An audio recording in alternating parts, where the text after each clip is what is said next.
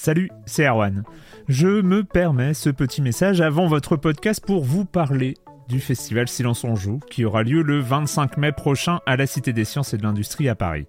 De 10h à 22h, on vous prépare une journée qu'on espère passionnante avec des discussions, des débats au cœur même de la Cité des Sciences et une soirée mémorable dans un grand amphithéâtre. La billetterie est ouverte, le lien est dans la description des derniers épisodes et vous trouverez aussi un lien vers la programmation. C'est 20 euros pour la journée et la soirée, et si vous voulez juste passer nous voir en journée, il suffit d'une entrée classique pour la cité, c'est 13 euros tarif plein avec éventuellement des réductions. C'est la première fois qu'on organise un truc pareil et on espère vraiment que vous répondrez présente et présent. En tout cas, nous, on a très envie de vous croiser de rencontrer celles et ceux qui nous écoutent chaque semaine. Rendez-vous donc le 25 mai et je vous laisse avec votre épisode de Silence en joue ou de la bande-annonce ou de Gâchette gauche ou de Dans la boucle. Enfin bref, bonne écoute. Hiring for your small business? If you're not looking for professionals on LinkedIn, you're looking in the wrong place. That's like looking for your car keys in a fish tank. LinkedIn helps you hire professionals you can't find anywhere else, even those who aren't actively searching for a new job but might be open to the perfect role. In a given month, over 70% of LinkedIn users don't even visit other leading job sites. So start looking in the right place. With LinkedIn, you can hire professionals like a professional. Post your free job on linkedin.com slash people today. Silence en joue, Erwan Cario, bonjour.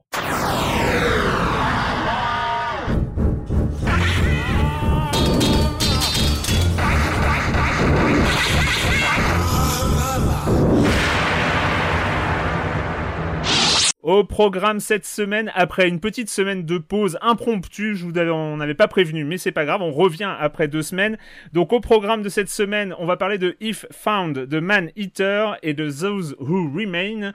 Petit programme, mais je pense qu'on va faire, réussir à faire aussi long que d'habitude, hein, c'est pas grave, euh, parce que j'ai le plaisir d'accueillir euh, trois de mes chroniqueuses favoris. On va commencer avec toi, Julie, Julie Le Baron. Bonjour Julie.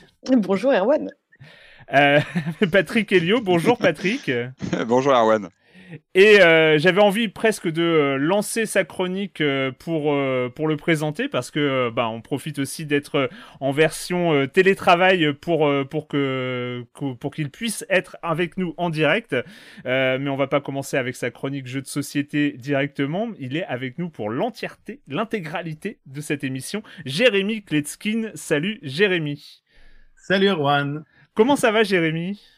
Eh ben, ça va très bien. Très, très, ça très va? bien. Parce qu'on a Ouais, eu des ouais. nouvelles du confinement des uns ou des autres, euh, mais toi à Tel Aviv, euh, ça s'est bien passé, tu t'en es, ça, tu en es sorti? Ouais. On a été déconfinés euh, presque un mois avant vous, et puis on a eu, euh, voilà, donc la situation ici est un- beaucoup moins critique, donc moins de pression, etc. J'imagine que bon, c'est un peu dur pour tout le monde, mais ça va. Non, moi, pas de souci. le dernier me plaindre. Beaucoup travaillé, mais Puis vu que tu as au moins 400 jeux de plateau derrière toi, je pense que tu manquais pas façon euh, pendant le confinement. Ouais, ben, euh, justement, je j'ai pas eu le temps de voir un, un épisode d'une série, un film, ou même euh, j'ai joué à deux, trois jeux, c'est tout. Beaucoup, beaucoup travaillé pendant les Ah ouais. Très Ouais, belle ouais. collection, en effet. euh. Et c'est vrai que contrairement aux jeux vidéo dont les supports vieillissent, où tu as du rétro gaming, il faut retrouver les machines parfois qui fonctionnent, c'est compliqué. Bah, le jeu de plateau, c'est vieilli plutôt bien finalement. Tu peux rejoindre un jeu de plateau qui a 30, 40 ans sans problème. Il y a quelque chose de presque d'atemporel au, au jeu de plateau finalement. Oui, oui, c'était la conclusion d'une de mes d'une de mes premières chroniques, mais tu as raison, je devrais le rappeler plus souvent. Oui, oui. En même temps, est-ce qu'on peut pas dire que le Monopoly a vieilli? Euh, je sais pas, Buster Keaton, ça a vieilli ou pas? Enfin, je sais pas. Oh, bonne question. Ok, ok. Non, mais c'était, c'était, c'était une question, je l'ai posée. Euh, on va commencer avec euh, les news de, de la semaine, enfin du moment en tout cas. Euh, Patrick, tu voulais nous parler de Capcom? Ouais, on va aller, on va faire un petit tour de bah, chez notre ami japonais Capcom qui a livré, qui a remis à jour il y a quelques semaines maintenant euh, ses chiffres de vente. Alors c'est bon, ça, paraît toujours un peu obscur des chiffres de vente, mais c'est une bonne idée pour euh, avoir une notion comme ça d'où en sont euh, certaines grandes franchises. Bah, On, se rappelle donc de, Capcom, c'est un des, géants japonais avec des titres qu'on connaît très bien.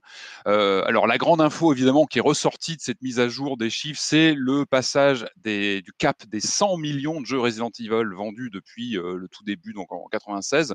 Ça, c'était le chiffre fort qui a pas mal marqué. Donc 100 millions, je crois que ça s'était passé avec la sortie du, du 3, du, du, Resident Evil 3 Remake dont on a parlé il y a quelques semaines, qui a bien fonctionné. Je crois qu'il avait passé les, les 2 millions d'unités assez vite. Il a bien fonctionné. Donc finalement, bah voilà, il a, il a poussé la, il a, il a fait passer le cap des, des 100 millions, bah, la franchise qu'on connaît tous très bien. Mais c'était, alors ça, c'était un chiffre. Il y en avait un autre. En fait, on peut aller voir hein, sur le, site officiel de Capcom. Il y, a, il, y a, un tableau très bien fichu avec tous les volumes de vente. Et ce qui reste vraiment, vraiment impressionnant, je trouve, c'est leur numéro 1 le numéro un des ventes de l'histoire de Capcom, c'est Monster Hunter World, qui est vraiment un carton monumental. lui, il arrive à 15,7 millions de jeux vendus. Enfin, c'est colossal. C'est la meilleure vente de toute l'histoire de Capcom. C'est le, dernier en date. Hein. C'est le dernier en date et c'est, enfin, c'est vraiment un gros, gros, c'est un carton quoi qui dépasse mmh. toutes les autres, euh, tous les autres titres de Capcom depuis le depuis le début quoi. Donc c'est, vraiment impressionnant. Même l'extension Iceborne qui est sortie quelques mois après, euh, elle tape à 5 millions, plus de 5 millions d'unités. Enfin, c'est vraiment, vraiment un gros carton. On peut dire que Monster Hunter, nous on l'a toujours vu de France avec un côté un peu décalé. C'était auparavant sur des machines genre la PSP ou la mmh DS, un petit peu sur la Wii ou la Wii U. On la voyait toujours un petit peu comme une licence secondaire, moins populaire qu'au Japon. Au Japon, ça toujours été un phénomène de société. Là, on peut dire en tout cas, Capcom a réussi de la rendre internationale avec ce, ce volet connecté, ce volet qui est dans l'air du temps. Et euh, moi, je pense que c'est loin d'être fini. Puis on rappelle quand même qu'il y a le film, il y a le film hein, de, Paul Anderson qui arrive euh, normalement pour octobre prochain. Euh, donc on rappelle, c'est le réalisateur des films Resident Evil. Donc je pense que ça ne peut qu'accélérer les ventes, n'est-ce pas? Bien sûr. Oui, non, on va le, dire. Hein. Le, talent, la qualité. c'est non, mais moi j'en attends, j'en attends énormément. Gros plaisir coupable que j'assume totalement. Moi, les premières images me font complètement rêver. sinon, un autre chiffre intéressant, toujours chez, bah, toujours chez Hein, c'est la remontée de, impressionnante de Resident Evil 7. Vous vous rappelez, Resident Evil 7, c'est un peu le, titre de la rupture euh, d'il y a quelques années déjà maintenant, mais qui avait pas mal euh, fait parler avec ce, passage à la vue subjective, à une horreur plus, un peu plus euh, viscérale, un peu plus, un peu plus roots, qui était un peu à la traîne sur les ventes. Hein. On avait dit, oh là là, Resident Evil 7, il n'a pas égalé. Ben, en fait, il est remonté tout doucement. Là, il est à 7 millions et demi de ventes, donc il est vraiment bien remonté. Il se classe dans la bonne moyenne euh, des, jeux de la, série. Et quand on regarde ce tableau, que on pourra donner le lien, il est intéressant à regarder. On voit que le premier jeu rétro, on va dire, dans ce classement des ventes de Capcom, c'est Street Fighter 2 sur euh, Super NES. Et oui, le fameux, euh, qui a plus de 6 millions d'exemplaires sur Super NES. Et ça donne hmm. quand même une idée de l'ampleur du phénomène Street Fighter 2 de l'époque. C'était quand même extraordinaire. Voilà, c'est le premier jeu rétro, mais il y a vraiment une longue liste et c'est vraiment intéressant à regarder. Euh, et puis bon, évidemment, on rappelle Capcom, le contexte en ce moment, c'est qu'on est tous en attente. Il y a des grosses rumeurs sur des annonces peut-être autour de début juin sur un prochain Resident Evil. Alors, est-ce que ce sera le fameux remake de Resident Evil 4 qui n'a pas encore été confirmé mais dont on parle pas mal, ou le Resident Evil 8 aussi qui a fait pas mal, euh, pas mal discuté dans, en rumeurs, en je ne sais pas si vous avez vu passer euh, pour, euh, pour les semaines qui nous attendent en termes d'annonces, mais on pensait avoir échappé un peu à la surcharge informationnelle de l'E3 avec, avec le Covid-19, mais j'ai vu le programme des euh, des, des, conférences en ligne et des annonces en ligne, mais euh, on va passer un mois de juin atroce euh, à passer sur YouTube et, sur, et sur Twitch à regarder des, des trailers de jeux vidéo. Enfin, c'est... Parce qu'il y a le feu, parce qu'il y a le feu, parce qu'effectivement, visiblement, les constructeurs persistent et signent la next-gen sans fin d'année. A priori, ça c'est acté, on ne bougera mm. pas là-dessus. Mm. Donc c'est normal, il faut que les éditeurs tiers prennent tous la parole. On sait qu'Ubisoft, c'est début juillet, je crois. Hein. voilà, tout le monde se met, il y, a, y, a presque un rétro-planning pour dire, bah, on annonce les jeux ou on sort les derniers comme Last of Us 2 avant, avant, euh, bah, avant la fin d'année. En tout cas, ça va s'égrener sur les trois premières semaines de juin. Il y en a, euh, il y en a beaucoup. Il y a un très très gros programme. Vous pouvez trouver euh, ça sur plusieurs pages internet. Julie, toi, on reste dans les licences un peu anciennes, mais dont on n'a pas entendu parler depuis longtemps et qui refont un petit comeback un petit peu inattendu, peut-être un petit peu décevant pour l'ampleur de la licence. Ouais, parce que cette licence, c'est Silent Hill. Et euh, effectivement, euh, moi, moi j'ai appris la nouvelle de la bonne manière, à savoir euh, par le biais de Dead by Daylight. J'ai pas entendu parler de Silent Hill en me disant ça y est, ils vont faire un remake du 2, mm. ils vont faire une suite, ils vont peut-être ressusciter Silent Hill. non, en fait, ça faisait un moment en fait que les, les développeurs de Dead by Daylight Behavior teasaient un peu le prochain chapitre. Euh, leur prochain DLC en disant mmh. ça, va être une licence horrifique culte depuis sa création. Donc voilà, les, les, rumeurs allaient bon train et, Et donc, il a été annoncé que leur prochain DLC sortirait donc en juin et qu'on y retrouverait donc Pyramid Head en tant que tueur et Heather Mason, enfin plutôt Cheryl Mason en tant que survivante. Et donc Dead by Daylight, pour rappel, c'est un, un jeu d'horreur en, en 4 contre 1. Donc, les 4 mmh. survivants doivent échapper à un tueur. Et c'est vrai qu'ils sont assez talentueux pour dégoter des licences. Euh, jusqu'ici, mmh. ils ont quand même eu euh, Leatherface de Massacre à la tronçonneuse. Ils ont eu le euh, Halloween de, de, Carpenter avec Michael Myers et Laurie Strode. Pareil pour Freddy. Enfin, et plus récemment, ils ont aussi eu Stranger Things, donc un peu moins culte et un peu moins horrifique, mais ça montre quand même leur, leur capacité, en tout cas, à avoir des grosses licences. Et donc là, euh, pour l'instant, donc ce qu'on a pu voir, c'est euh, Pyramid Head qui est très très bien reconstitué. vraiment, il, a l'air absolument terrifiant et j'ai hâte de le jouer et de, de jouer contre lui. Mais euh, effectivement, bah, ça a un peu fait grincer des dents dans le sens où euh, c'est quand on voit le nom Silent Hill, on préfère quand même l'idée d'avoir une suite. Quoi. Moi-même, je suis un peu déçu de ce point de vue-là. Je, je, suis très contente pour Dead by Daylight parce que je pense que je vais beaucoup mmh. m'amuser à le faire. Mais euh, voilà, à l'heure où les rumeurs euh, concernant un prochain Silent Hill qui serait potentiellement en développement pour PS5, on attend d'avoir des nouvelles là-dessus. Euh, c'est sûr qu'on aimerait bien avoir plus d'infos de ce côté-là. Mais après, si je ne me trompe pas, ça a été le désert dans cette génération euh, côté Silent Hill. Ça fait, euh, ça fait quand même une éternité qu'on n'en a pas eu. Bah ouais, ouais. Bah, il y, y, a eu le projet Kojima qui s'est planté, donc effectivement, ouais, c'était vraiment ce qui devait euh, marquer la, cette génération. Moi, je trouve ça, enfin, c'est triste. comme tu dis, Julie, c'est cool. Hein, qui, Alors, je suis partagé mmh. entre. C'est bien que la licence soit toujours là quelque part. Ça montre qu'elle est toujours active, qu'il y a des négociations, que en même temps, tu te dis, mais bon sang, c'est pas ça Silent Hill, c'est pas une skin d'un jeu, tu vois c'est un peu réducteur et j'ai peur qu'on tombe un peu. Je sais que Resident Evil l'a fait, hein. tu as eu, je crois, des, des, choses dans Monster Hunter, si je dis pas de bêtises, sur Resident Evil, il y a eu déjà des. Mais c'est différent, le contexte est différent parce que tu as une licence qui est active, qui marche bien. Silent Hill, c'est un, enfin, un peu triste de le. Bah, c'est ça, de le cantonner à un skin, comme tu dis. Ouais, Et ça serait bien avec euh, d'autres choses, mais. Ouais, après, bon, est-ce que ce serait pas la porte ouverte euh, Enfin, si Konami en tout cas est prêt à prêter sa licence, est-ce qu'il serait pas prêt à la relancer euh, C'est ouais, ça, le temps nous le dira quoi. Je crois qu'il n'y a, pas un autre film qui était en route? Je crois que j'avais vu des rumeurs. Arrête avec tes films. Bah, non, non, les films, non, non, les films. Euh, Ouh là là. bien moins mauvais que Resident Evil. Ah bien sûr, le, film de Gantz, il est, il est, il est vraiment intéressant. Tout n'est pas bon dedans, mais il est intéressant à voir. Vraiment, c'est un des meilleurs pour moi. C'est hein. une des meilleures adaptations. Mais il y avait des rumeurs, je crois, d'un nouveau film. Le deuxième, il ne faut pas le voir, par contre. Deuxième film. C'est un troisième, bon, affaire à suivre. Alors, toujours, on va encore parler de licences un peu, euh, un peu datées, mais qui reviennent encore et toujours euh, sur le devant de la scène. Euh, Jérémy, toi, c'est du côté du football. Eh, oui, ben, c'est pas daté, je vois pas de quoi tu parles. Moi, ma, ma, c'est le, le, gap culturel que je pourrais avoir avec mes enfants. Donc, ça fait des années que régulièrement, on regarde des épisodes et on va tout voir d'Olive et Tom ensemble. Donc cette vieille série euh, sur la 5, puis le Club Dorothée euh, au tout début des années 90. Et voilà, cette semaine, bah, ils ont annoncé la sortie, donc le 28 août, de Captain Tsubasa, donc le nom en euh, japonais, Rise of New Champions, donc sur PS4, sur PC, Switch. Et bon, c'est un éditeur, c'est Tamsoft. alors c'est marrant parce que je me rappelais de ce nom de cet éditeur qui a fait beaucoup de jeux euh, pas très intéressants, mais il avait fait un, pour moi un de mes jeux légendaires qui était au lancement de la première PlayStation, Battle Arena Toshinden, si vous vous rappelez, ah. le premier jeu 3D que j'avais à la maison. Et pour moi, c'est euh, légendaire. Et, je, et, et, voilà. Et donc, pour moi, j'ai une double attente, évidemment, parce que le l'éditeur m'intéresse énormément. Donc, on va retrouver la New Team, euh, la Muppet, Bruce, Danny Mello, voilà. Si vous vous rappelez, Ben Baker, les Frédéric et la catapulte infernale, etc. Ah. Donc, ces courses interminables, ces effets de ballon. Et voilà, c'est ça qui m'a fait aimer le foot, hein, euh, aller l'OL. Donc le 28 août, ça va nous gâcher la rentrée des classes. Euh, parce que voilà, avec mes enfants, on va euh, jouer à Captain Tsubasa Oliveto. J'ai regardé un peu depuis que tu m'en as, tu, tu m'en as parlé. Il y, y, avait des free-to-play qui étaient sortis, je crois, il y a deux ans. Il y a un free-to-play pour mobile qui était sorti. T'avais essayé ou pas Alors j'avais non, j'avais j'avais vu ce que c'était. C'était pas c'était pas un jeu d'action. C'était hmm. Euh, et, à mon avis, il y a aussi euh, il y a un truc qui m'avait beaucoup déçu, et je pense que ça va aussi arriver évidemment sur le jeu, c'est que les noms originaux ne seront pas utilisés évidemment, ceux qu'on connaît. On connaissait, euh, voilà, on connaissait les Mark Landers et les Olivier. non, on va avoir des vrais noms. et les équipes qui avaient des voilà. mais non, mais surtout ce jeu, il n'était pas pas très intéressant. J'avais j'avais j'avais lu un peu des reviews et puis il n'était pas il était pas adapté à mes enfants de toute façon. Hmm. Donc je me suis dit que ce plaisir solo ne m'intéressait beaucoup moins que de leur faire découvrir l'univers Non, avec un clair. jeu qui est adapté à eux.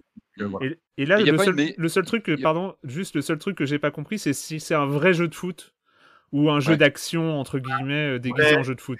de foot, un vrai jeu de foot, euh, Ah avec évidemment, à mon avis, euh, plein plein de choses, mais c'est un vrai jeu de foot euh, d'action. C'est un vrai jeu de foot d'action. Alors évidemment, je pense qu'on va pas être du côté simulation, euh, mais il y a des personnages qui ont des caractéristiques spécifiques, des pouvoirs spéciaux.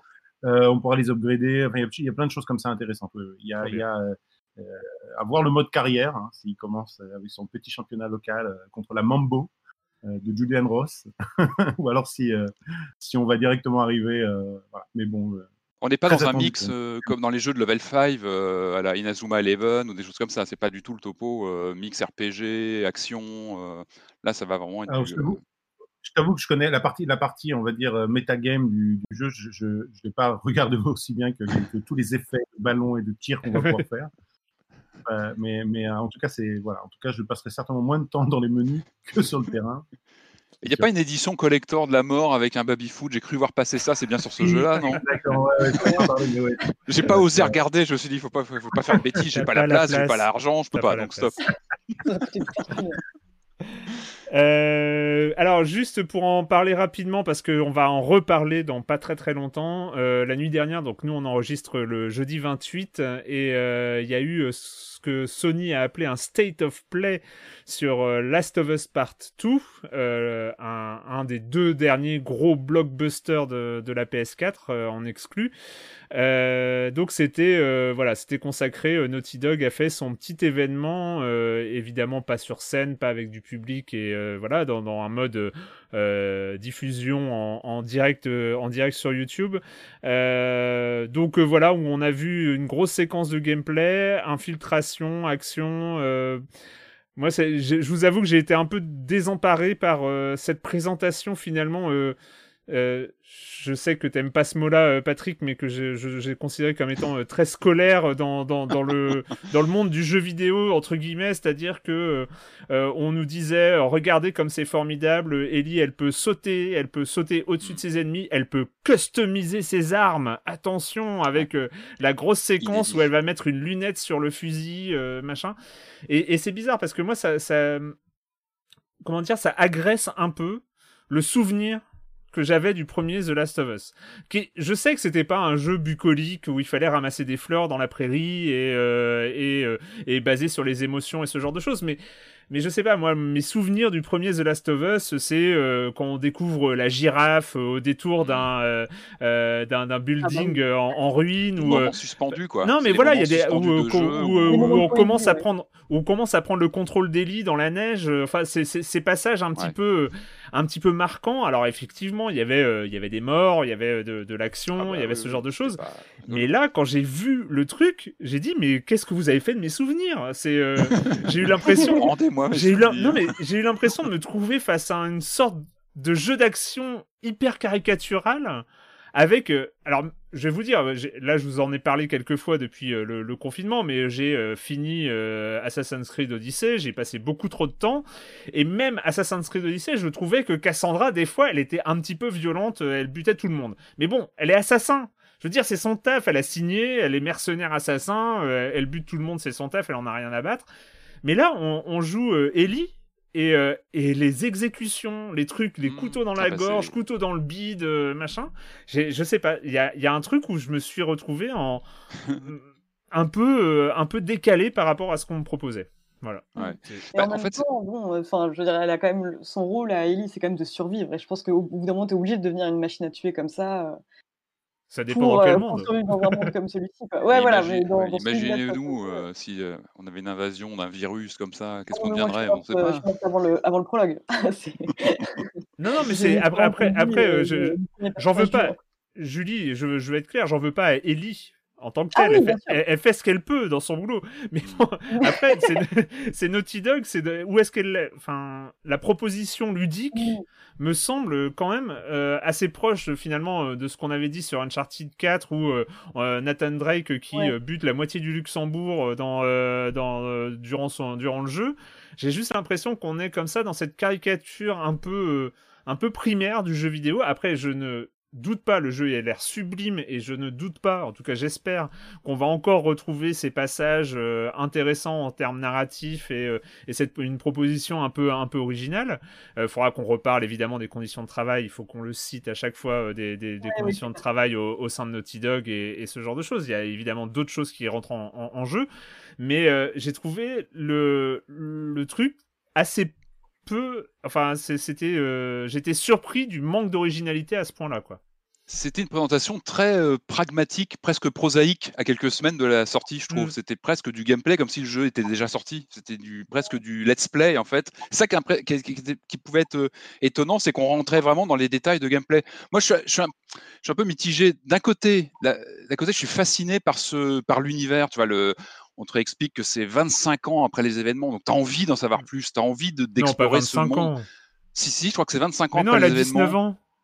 Euh, ou c'est le début de c'est le début de, l'infection, je crois, ou c'est quelque chose comme ça. Ah oui, 25 ans années... début. Ah oui, d'accord. Hmm. C'est des années, donc le monde a changé, tu vois, la, la, tout le, toute la, la, région de Seattle a l'air d'être magnifique, tu as envie de découvrir ce monde post-apocalyptique.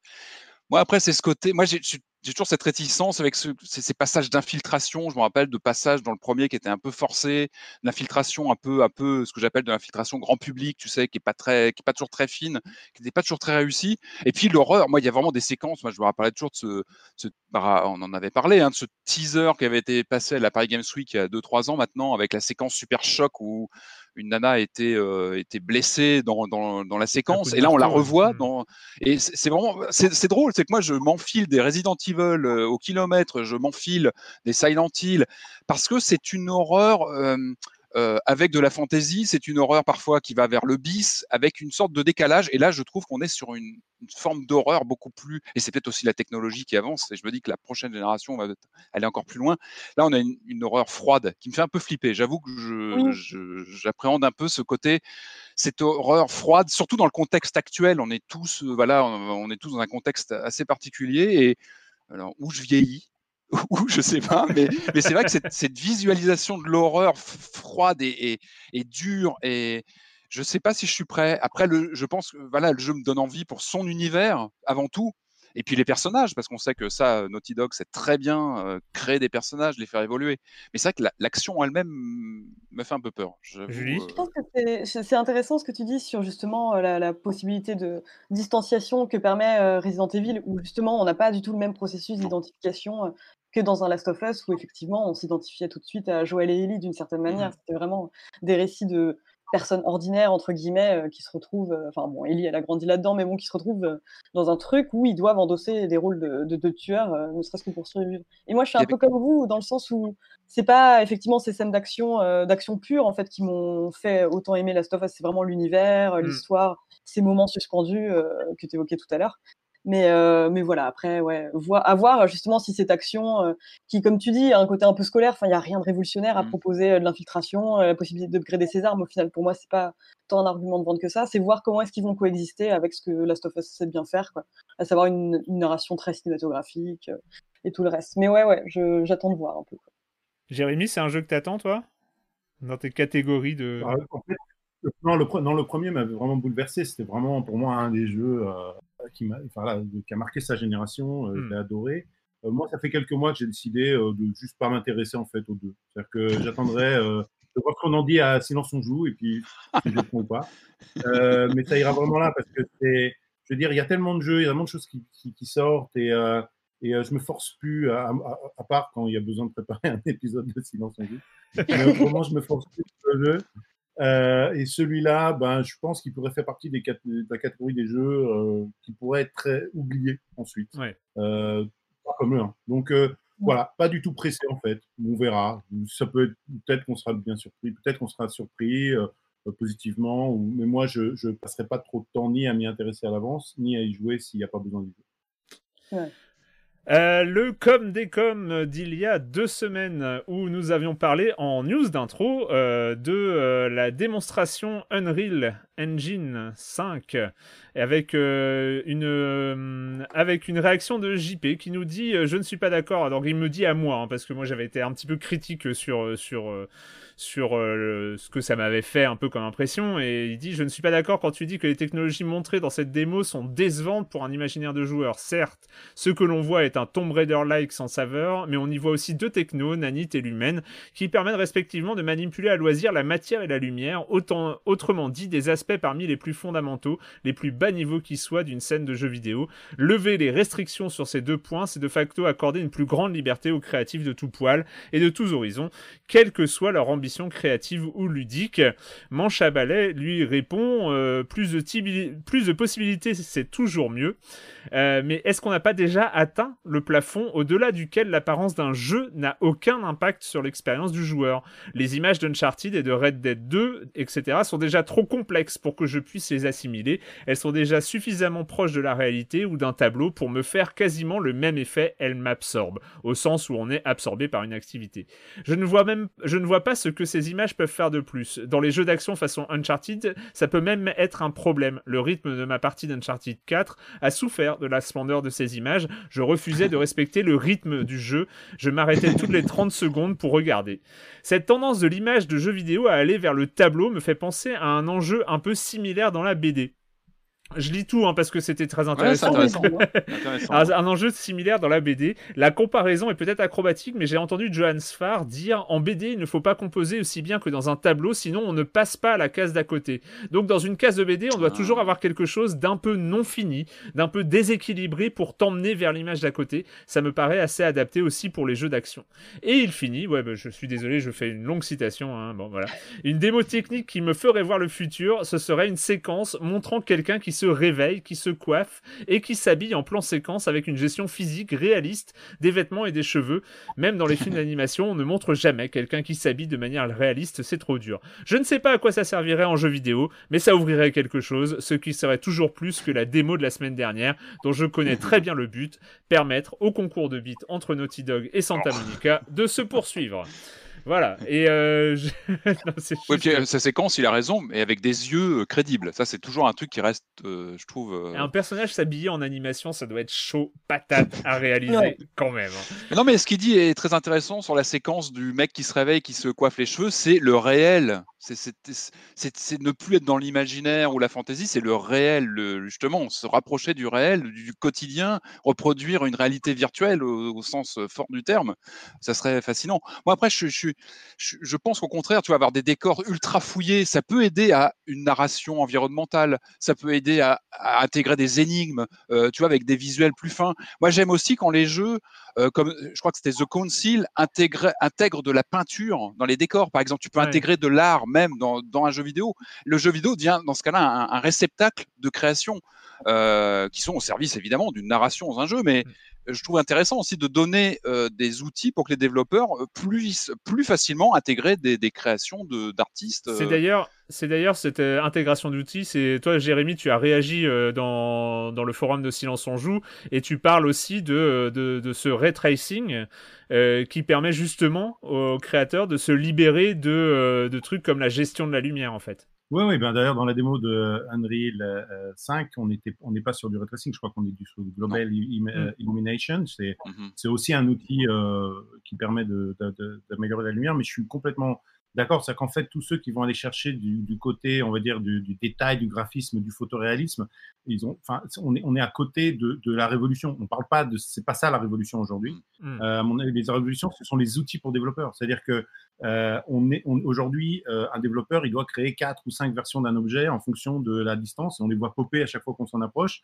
avec le nouveau moteur, c'est fini. Tu peux jeter dans ton, dans, dans ton euh, dans ton jeu un polygone, de, un, un, objet de, millions de polygones, et le jeu va en temps réel t'adapter l'objet. Euh, et donc, on est euh, pareil pour la réverbération des sons, pour les hmm. lumières, etc.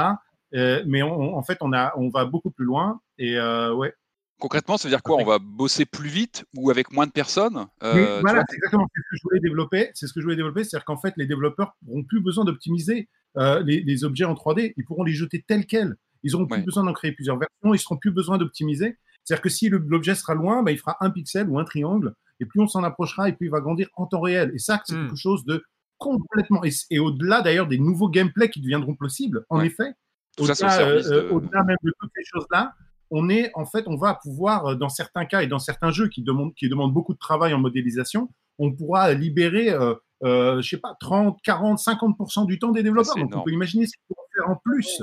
Euh, et, et, et au-delà de, au-delà d'ailleurs de ça, euh, il y aura d'autres conséquences euh, qui, qui, qui, sur le fait que ces moteurs-là viennent avec des outils supplémentaires. Une des grandes conséquences, d'ailleurs, j'en ai entendu parler nulle part, j'en ai même pas encore parlé dans le forum, mais c'est une, c'est la conséquence sur le cloud gaming. Parce que si les, si les développeurs n'optimisent plus les jeux, ils vont tout de suite exploser en taille. Parce qu'on n'a plus besoin d'optimiser les jeux.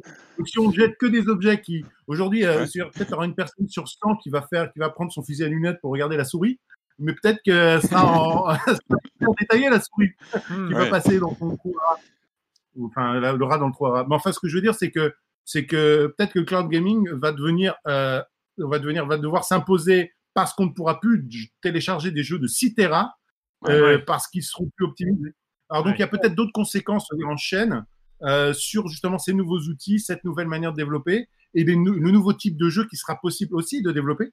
Et encore une fois, c'est la créativité des développeurs qui sauront utiliser l'outil qui va vraiment, euh, on va dire, euh, nous montrer cette révolution. La révolution ne vient pas uniquement du nombre de pixels ou comme ouais, ça n'a jamais été. En fait. tu, concrètement, tu penses qu'il y a des gens qui étaient, je sais pas, moi, je suis pas, je suis pas fin connaisseur, mais il y avait des gens spécialisés justement dans la création d'objets en plusieurs versions qui vont devoir ou euh, travailler autrement ou se reconvertir. Tu penses que ça bah, peut bah impacter oui, sur, le, sur des corps de métier? Je pense qu'il y a même un métier, il y a un métier aujourd'hui euh, dans, dans, le développement de jeux vidéo, euh, c'est le, le métier de, des, des gens qui font, qui font le, la, euh, la, euh, qu'on appelle ça, la light mapping, euh, mapping lightning mapping. Ouais. Je sais plus comment on dit ça.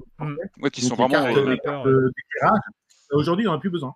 avec, avec les nouvelles ouais. technologies, où les, où, bah oui, il y a énormément d'activités. Donc, ce sont, je ne sais pas s'il y a des gens qui sont dédiés uniquement à l'optimisation dans tous les studios, mais c'est en effet une compétence qui est développée et dont on n'en aura plus besoin. Par ah ouais. contre, il y a encore d'autres choses qu'on va pouvoir développer ouais, euh, et aller beaucoup, beaucoup plus loin, qu'on va pouvoir créer, évidemment, à partir mmh. des, des, nouveaux outils. Encore une fois, c'est là, on parle des outils qui sont les plus, euh, on va dire, conséquents, mais il y a d'autres outils euh, mmh. qui sont plus, on va dire, euh, euh, plus mineurs, mais qui vont aussi arriver avec ces nouvelles générations.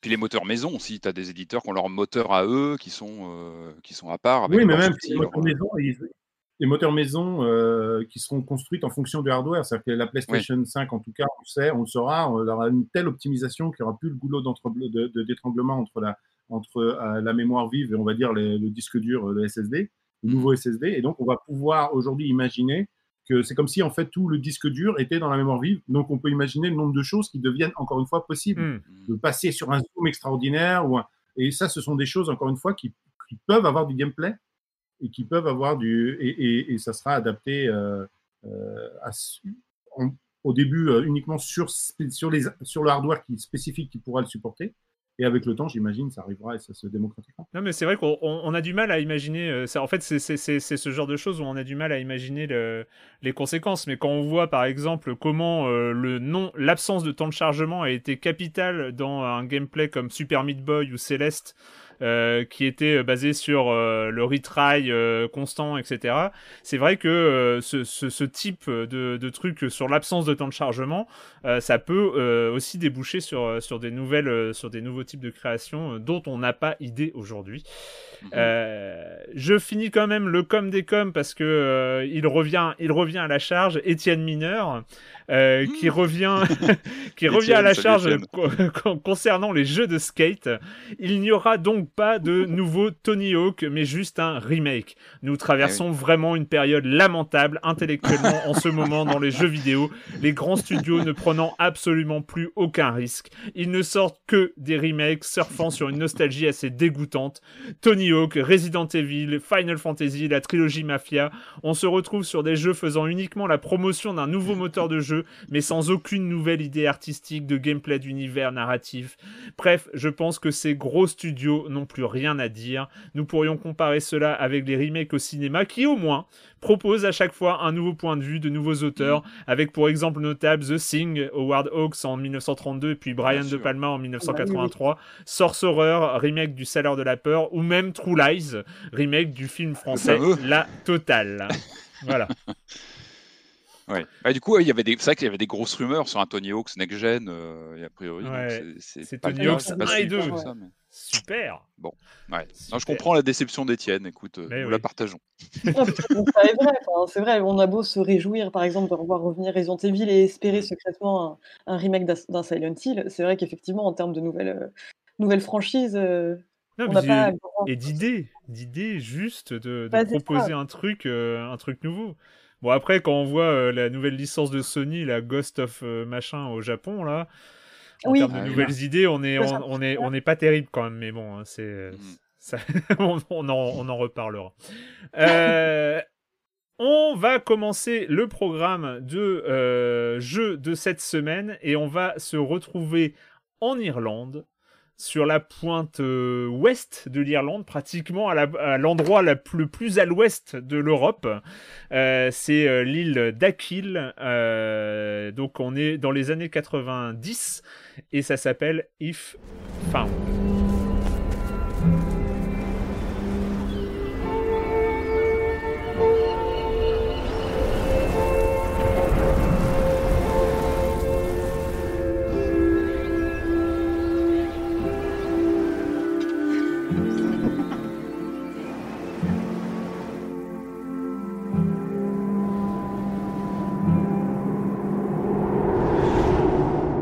Donc, If Found, un jeu du studio Dreamfield, euh, édité, et c'est important quand même, édité par Annapurna, qui euh, commence à se faire une petite réputation totalement légitime avec euh, des très bons jeux. On peut citer, on en a parlé de Florence, on a parlé de Sayonara Wild Hearts, et d'autres jeux de ce type. Euh, If Found, on est sur, on va dire, de manière globale, dans l'univers des visual novels. Euh, mais avec euh, pas mal d'originalité. C'est un jeu sur PC et iOS euh, qui est disponible. Alors, je le dis parce que je vais oublier hein, autrement. Il est disponible en VF, mais c'est tellement loin dans les menus que je m'en suis pas rendu compte. Donc, j'ai joué tout en anglais. Donc, je voulais Ah préciser euh, en, en introduction pour ceux qui euh, que c'est disponible en VF. Euh, voilà, c'est If Found. Qu'est-ce que tu en as pensé, Julie? Bah, c'est intéressant ce que tu dis sur Annapurna parce qu'au final, c'est comme ça que j'ai appris l'existence du jeu et c'est euh, ce qui m'a motivé à lui seul. Enfin, euh, savoir que Annapurna était l'é- l'éditeur, euh, Mm. ça m'a tout de suite donné envie de me plonger dedans. Et puis après, bah, le reste, en fait, la direction, la direction artistique du jeu, les thèmes abordés m'ont tout de suite parlé. Euh, donc, If Found, c'est donc, comme tu l'as dit, un visual novel où on suit donc euh, une jeune femme euh, qui rentre chez elle donc sur la petite île d'Aquil, donc à 2700 habitants à tout casser, alors qu'elle est habituellement à Dublin. Et, euh, et donc en gros, euh, en fait, le, le gameplay est très simple. On va tout simplement gommer, euh, gommer des vignettes pour dévoiler d'autres décors. Mm. et euh, donc en gros, elle relate un peu euh, donc ses, euh, ses cheminements de pensée dans son, dans son journal intime qu'elle cherche à détruire. Et en toile de fond, il y a aussi une histoire de trou noir qui s'apprête à engloutir, à engloutir la Terre.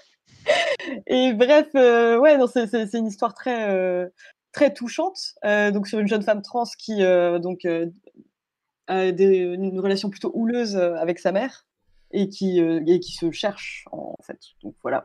Euh, mais ensuite, c'est vrai que c'est difficile pour moi de parler de ce jeu dans le sens.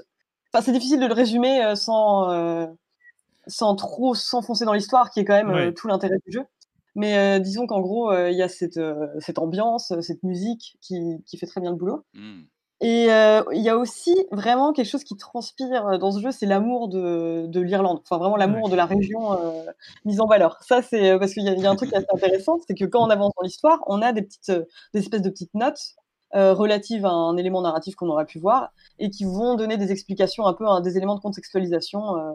Euh, Idiomatique, ouais, sur des. c'est ça. Donc euh, ça- c'est pour ça que je serais très curieuse de voir à quoi ressemble la traduction française, parce qu'au final, il y a beaucoup d'idiomes euh, euh, irlandais, ou- donc ils vont revenir aussi sur, euh, sur certaines villes, euh, sur certains plats. Enfin, c'est, euh, c'est, il y a un côté presque euh, ludique en fait. J'avais l'impression de jouer à un jeu éducatif sur l'Irlande à certains moments. c'est- C'est important ce que tu dis parce que je trouve que c'est un, un- un- alors c'est un détail, ça peut sembler un détail, mais je trouve que c'est vraiment capital dans, dans, dans l'expérience de If Found. C'est euh, le l'importance du lieu, l'importance de où ça se passe. Euh, c'est que en fait il y a cette structure un peu de de teen movie ou de de post-adolescence de voilà de d'histoires familiales histoires de jeunes qui cherchent qui se cherchent qui se trouvent qui se trouvent pas qui se perdent mais on on est habitué, avec les univers notamment de séries télé, à voir euh, ce genre d'histoire se passer dans un campus américain ou, euh, euh, ou, à Brooklyn ou, à Paris. Hein, on peut avoir ces histoires de jeunes. Et, et je trouve que cet attachement au lieu, euh, bah, ça donne aussi une expérience euh, qui est différente, euh, qui, qui a ses particularités parce que c'est pas un détail, c'est les, les, lieux ont leur importance, où ça se passe dans un coin paumé d'Irlande, avec bah, comme la, la, grande ville qui fait rêver, c'est Dublin, mais c'est aussi Manchester. Et voilà. Jérémy? Ouais, ouais, non, parce qu'il y a aussi des annotations. Moi, je l'ai fait en anglais, mm. et il y a des annotations pour l'argot. C'est-à-dire que quand on est un mot d'argot en anglais qu'on ne comprend pas, on peut cliquer dessus, il nous explique. Donc, il nous accompagne quand même parce que l'Irlande, euh, voilà, moi j'y étais dans les années 90 euh, vers Galway, là-bas, donc pas très loin. Ah la bonne époque, la bonne époque alors. Ouais, ouais, la bonne époque, euh, en vacances avec mes parents, on est resté assez longtemps. Et donc, j'ai, j'ai, j'ai donc c'est cet argot et d'ailleurs cet accent qu'on ne peut pas lire et ni mm. entendre dans ce jeu qui n'est que les visuels. on, voilà, on peut l'imaginer avec ces mots d'argot qu'on, qu'au, son on pourrait de toute façon pas reconnaître. Non, c'est vrai. Et du coup, euh, Jérémy, tu en as pensé quoi, toi, de, de If Found? Tu l'as fait, euh, tu l'as fait sur, euh, c'est intéressant, tu l'as fait soit sur, sur iPad hein, ou sur téléphone, je sais pas. Je sur sais pas. sur téléphone, sur mon téléphone. bah écoute, si tu veux vraiment que je partage mon, sentiment sur ce jeu, moi je suis. tu es là pour ça. Voilà, alors ça m'a profondément fait chier en fait. Voilà, je très, très clairement. je, l'ai fini, je l'ai fini parce qu'on allait en parler. Moi, Annapurna, j'adore. Hein, j'avais fait Florence à l'époque, que j'avais aussi découvert sur euh, Silence en Joue. Euh, et, euh, j'avais, aimé, même si c'était, c'était très naïf, c'était très simple, ça durait aussi euh, qu'une petite heure, mais il y avait quelque chose qui m'accompagnait là. Là, ce, bah, je dis, taper ça un jeu, ça, pourrait tourner sur une liseuse. Euh, je, ah trouve que c'est assez dessiné avec les, avec les coudes. C'est un visual novel. pas l'impression que Ouais, mais c'est vraiment euh, que c'est dessiné en brouillon. J'ai l'impression que ce texte n'est pas si. Alors, il est naturel parce que on sent que ça a été écrit d'une manière, on va dire, euh, euh, très, on va dire, ouais, très naturelle comme ça, mais c'est pas, c'est pas un langage qui me, qui, qui moi m'attend, qui, qui m'a accroché. D'ailleurs, il y, a, y a Sean, ce, Sean, mmh. un des personnages du jeu qui va résumer en une phrase ce que j'ai pensé du jeu. Il dit Tu rends tout compliqué et bizarre. Et j'ai l'impression que voilà, c'est une, une non-histoire qui est rendue par une masse de textes à, à, lire, euh, euh, qui, rend tout. C'est des dialogues interminables, c'est l'histoire, d'une adolescence chieuse en fait, et c'est pas un truc qui, m'intéresse profondément. Et, en plus, ça m'a fait des cloques au jeu parce que sur iOS justement, ben, on doit en permanence gratter. Moi, il y, a, il y a 15 ans de ça, j'avais acheté une centaine de billets de loterie comme ça, c'est à peu près la même expérience. Euh, je ne sais pas si vous l'avez fait, sauf que là, il n'y a rien à gagner. Euh, j'ai gratté pendant deux heures et, euh, et, je le sens encore sur mon doigt. Et je, non, franchement, c'est pas pour moi une, une, une, une super expérience. j'ai compris ce qu'ils ont voulu dire, mais pas, comme je suis pas du tout rentré dedans, je l'ai regardé vraiment de loin, j'ai vu ce que c'était cet objet. Je comprends que ça puisse intéresser, comme il y a plein de livres en littérature. je ne vais pas aller dire aux gens c'est nul parce que c'est juste, juste pas pour moi. Mais, mais, voilà, donc je préviens aussi les gens qui pourraient avoir. Bah oui, bien sûr. Euh, c'est quand même très, très particulier comme parti pris. Et puis c'est vrai que autant Florence, euh, c'était une expérience très brève. Ça se faisait en une demi-heure, donc euh, le, peu de gameplay, au final, était compensé un peu par l'intensité de l'expérience. Là, c'est vrai qu'au final, ce qu'on va faire, c'est gratter, gratter, jusqu'à s'en faire des cloques pour voir la suite de l'histoire, c'est sûr. En termes de gameplay, c'est c'est que linéaire en fait, c'est une visual novel et voilà. Si ah, on, est, on, est, sur une structure de visual novel qui est effectivement euh, bah, linéaire, euh, linéaire comme un visual novel. Euh, Patrick? Ouais, alors moi je, je, je comprends toutes vos interrogations. Après, je, connaissant le, voilà, le genre du visual novel, on sait qu'il y a toujours une interaction très limitée par définition. Mmh. On est sur des pages qu'on tourne, etc. Là, j'ai trouvé, moi, je l'ai fait sur PC, donc euh, à la souris, donc pour euh, effacer, etc. Euh, moi, j'ai trouvé qu'il y avait vraiment un, une espèce de d'aspect expérience sensorielle, audiovisuelle, une sorte de trip presque psychédélique parfois. Et, et, moi, ce que j'ai ressenti, c'est, on sent un presque un aspect analogique. J'ai l'impression que c'est ce qui était vraiment mmh. recherché, c'est un aspect de presque comme un clip de Michel Gondry. Il y a quelque chose de carton. On sent qu'il y a un amour de, la texture. On, ressent les imperfections du papier. Euh, et puis il y, a, il, y a, il y, a, vraiment des moments réussis, je trouve visuellement, lorsque notamment lors du concert, euh, où vraiment ça, ça part dans des, dans des visuels complètement éthérés qui partent dans, dans, dans, tout le, dans tous les sens. Après, moi, j'étais plus partagé sur le, la dichotomie euh, narrative entre donc l'histoire de donc de ce personnage euh, en 93 et euh, l'autre temporalité qui parle du trou mmh. noir, etc. Et c'est vrai que le lien entre les deux est pas évident. Et c'est là mmh. où j'étais plus, j'ai eu plus eu du mal à suivre ce, voilà, ce mmh. parallèle entre les deux, euh, qui fait que, alors je comprends ce qu'ils ont voulu faire. On le sent d'ailleurs vers la fin du jeu, il y a des plans où c'est, on sent que c'est flagrant. Ils ont voulu jouer sur l'échelle macro, micro, euh, jouer justement sur les l'ampleur de, à la fois du sur le papier, du dessin et de la, de la narration.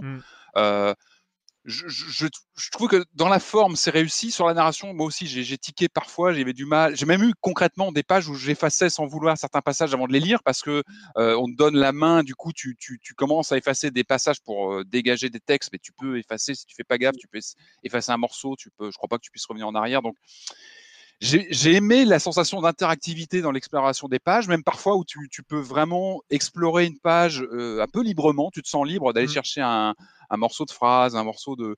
C'est plus pour moi, c'est vraiment de l'expérimental. C'est vraiment un jeu expérimental euh, qui, qui, reste avant tout une expérience ouais, sensitive, sensorielle, intéressante. Après, je suis d'accord sur l'histoire, je, je, suis plus mitigé, notamment sur ce, ce lien qui, qui, a, qui, a, du mal à se faire en fait.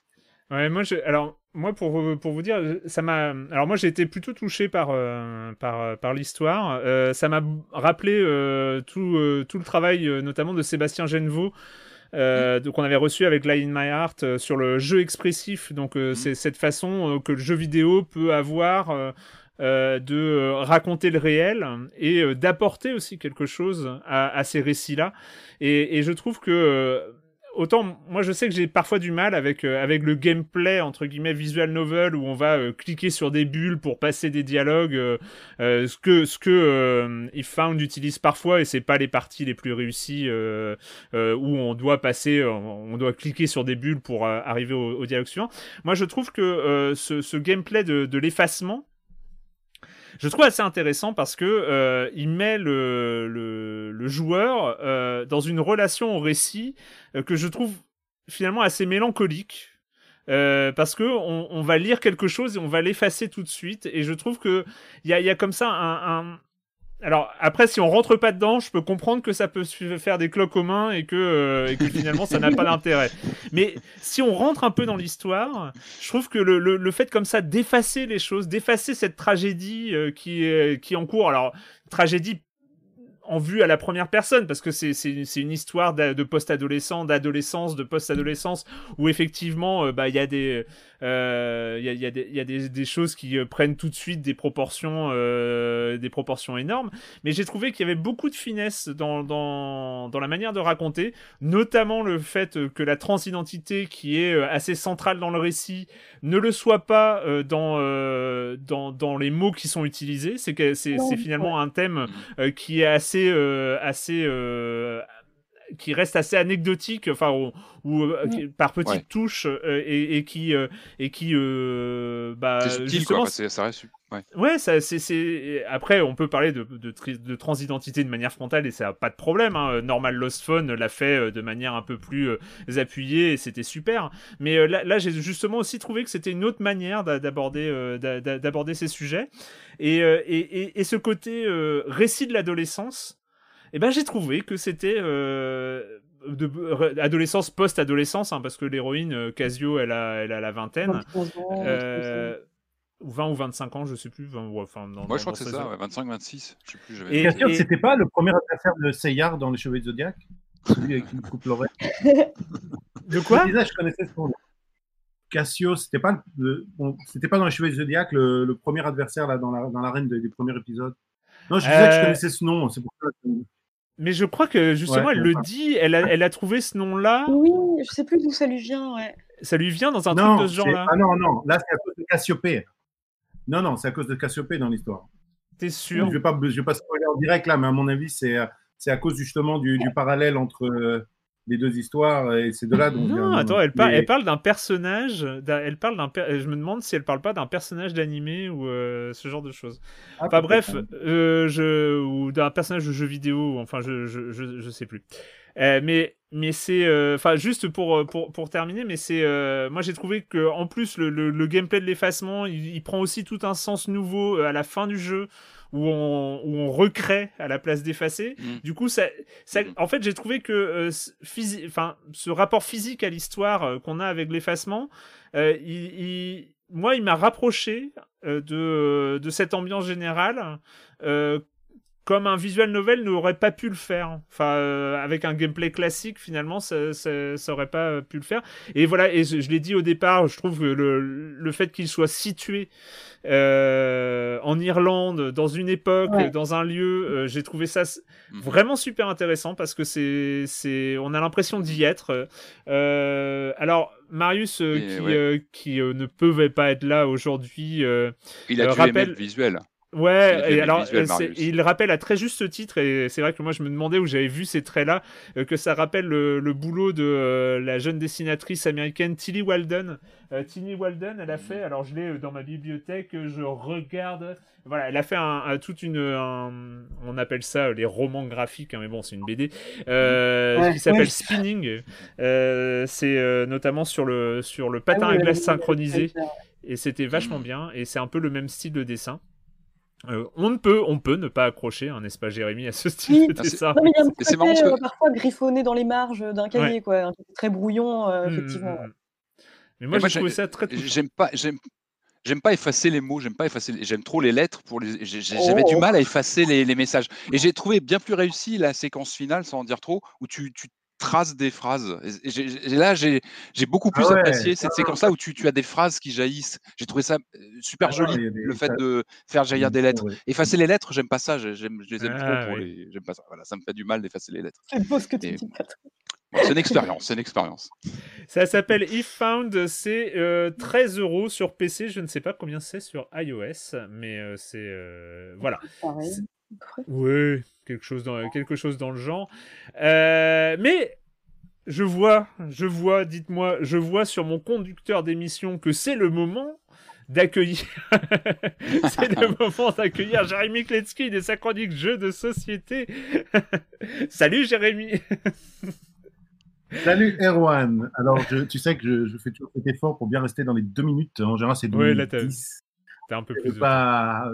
Un peu là, mais là, bon, alors aujourd'hui, je vais vous parler en fait d'un jeu qui s'appelle Mission Calaveras. Hmm. Est-ce que vous savez ce que c'est que le Calaveras, ce, masque mexicain, ah euh, euh, fait de la mort, etc. Vous connaissez un petit peu euh, incrusté de, différentes couleurs. en fait, c'est un jeu extrêmement surprenant puisque l'éditeur c'est Gigamic. On a déjà parlé de, quelques jeux ici hein, de Gigamic. Ce sont des jeux très familiaux. Hmm. Alors déjà, il y a tous les jeux en bois qui font les Quartos, les Pilos, vous connaissez, les Corridors.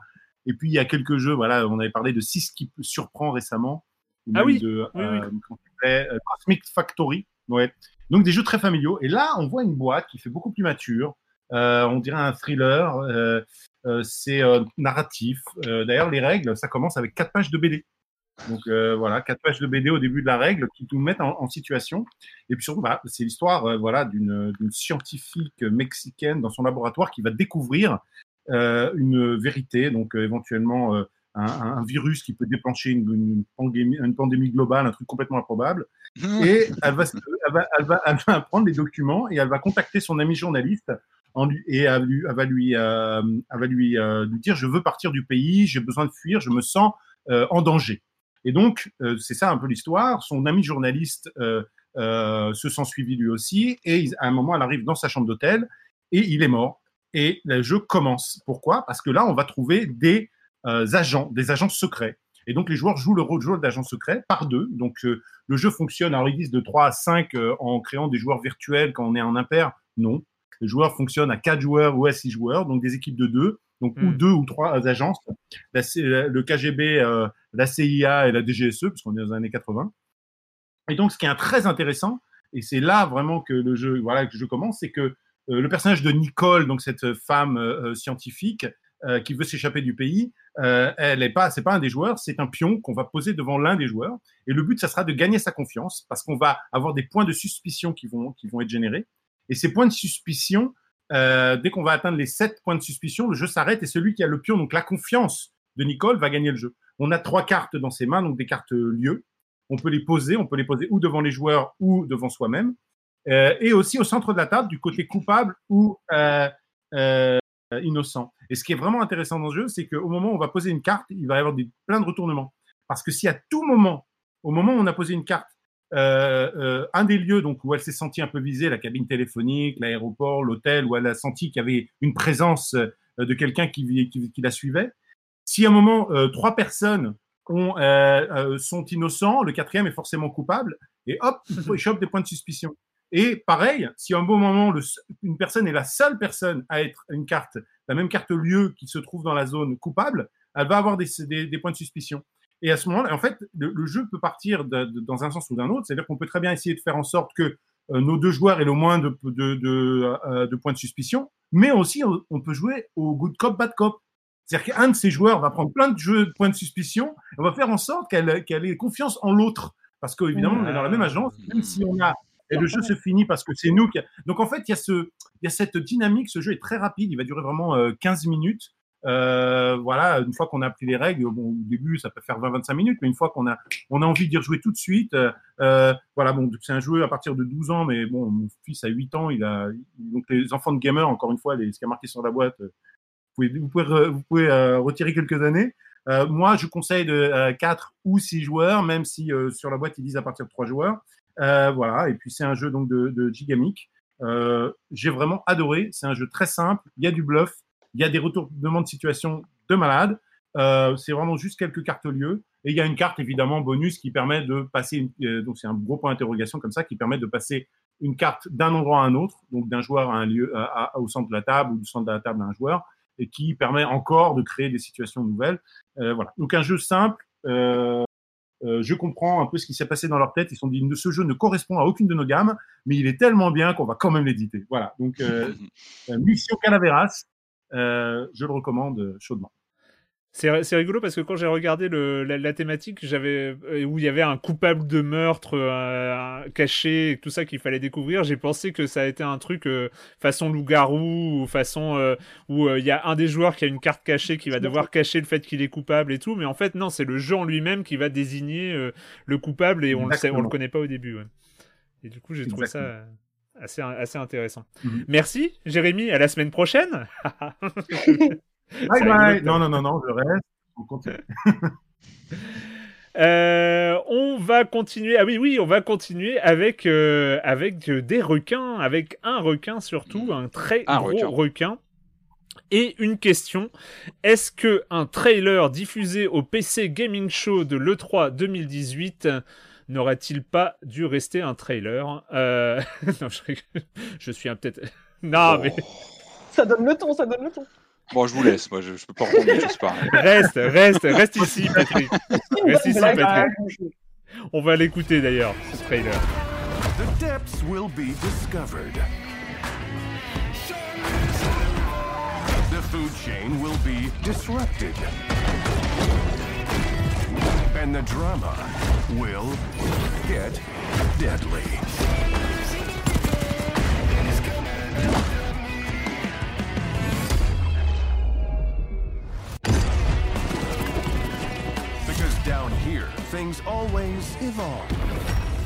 Il y a quelques années, il y a longtemps de ça, sortait des jeux, un jeu en particulier où il fallait écraser des gens sur la route et ça avait fait scandale, ça s'appelait Carmageddon, ça a été une calamité pour, pour l'image du jeu vidéo, on en a parlé à la télé, le jeu vidéo c'est la violence, le jeu vidéo c'est la, la fin pour la jeunesse. Aujourd'hui, tout le monde s'en fout. Hein. On sort un jeu où il faut bouffer tout le monde et personne n'en parle, sauf euh, bon non, mais il y a du monde qui en parlait. Ça s'appelle Man Eater. On a, en, comme j'ai dit en introduction, on, en, on, a vu des images. On en a vu quelques images, en tout cas depuis euh, le 3 2018 où il a été annoncé. On savait un peu la thématique. On allait jouer le requin. Euh, il allait falloir dévorer à peu près tout sur son passage.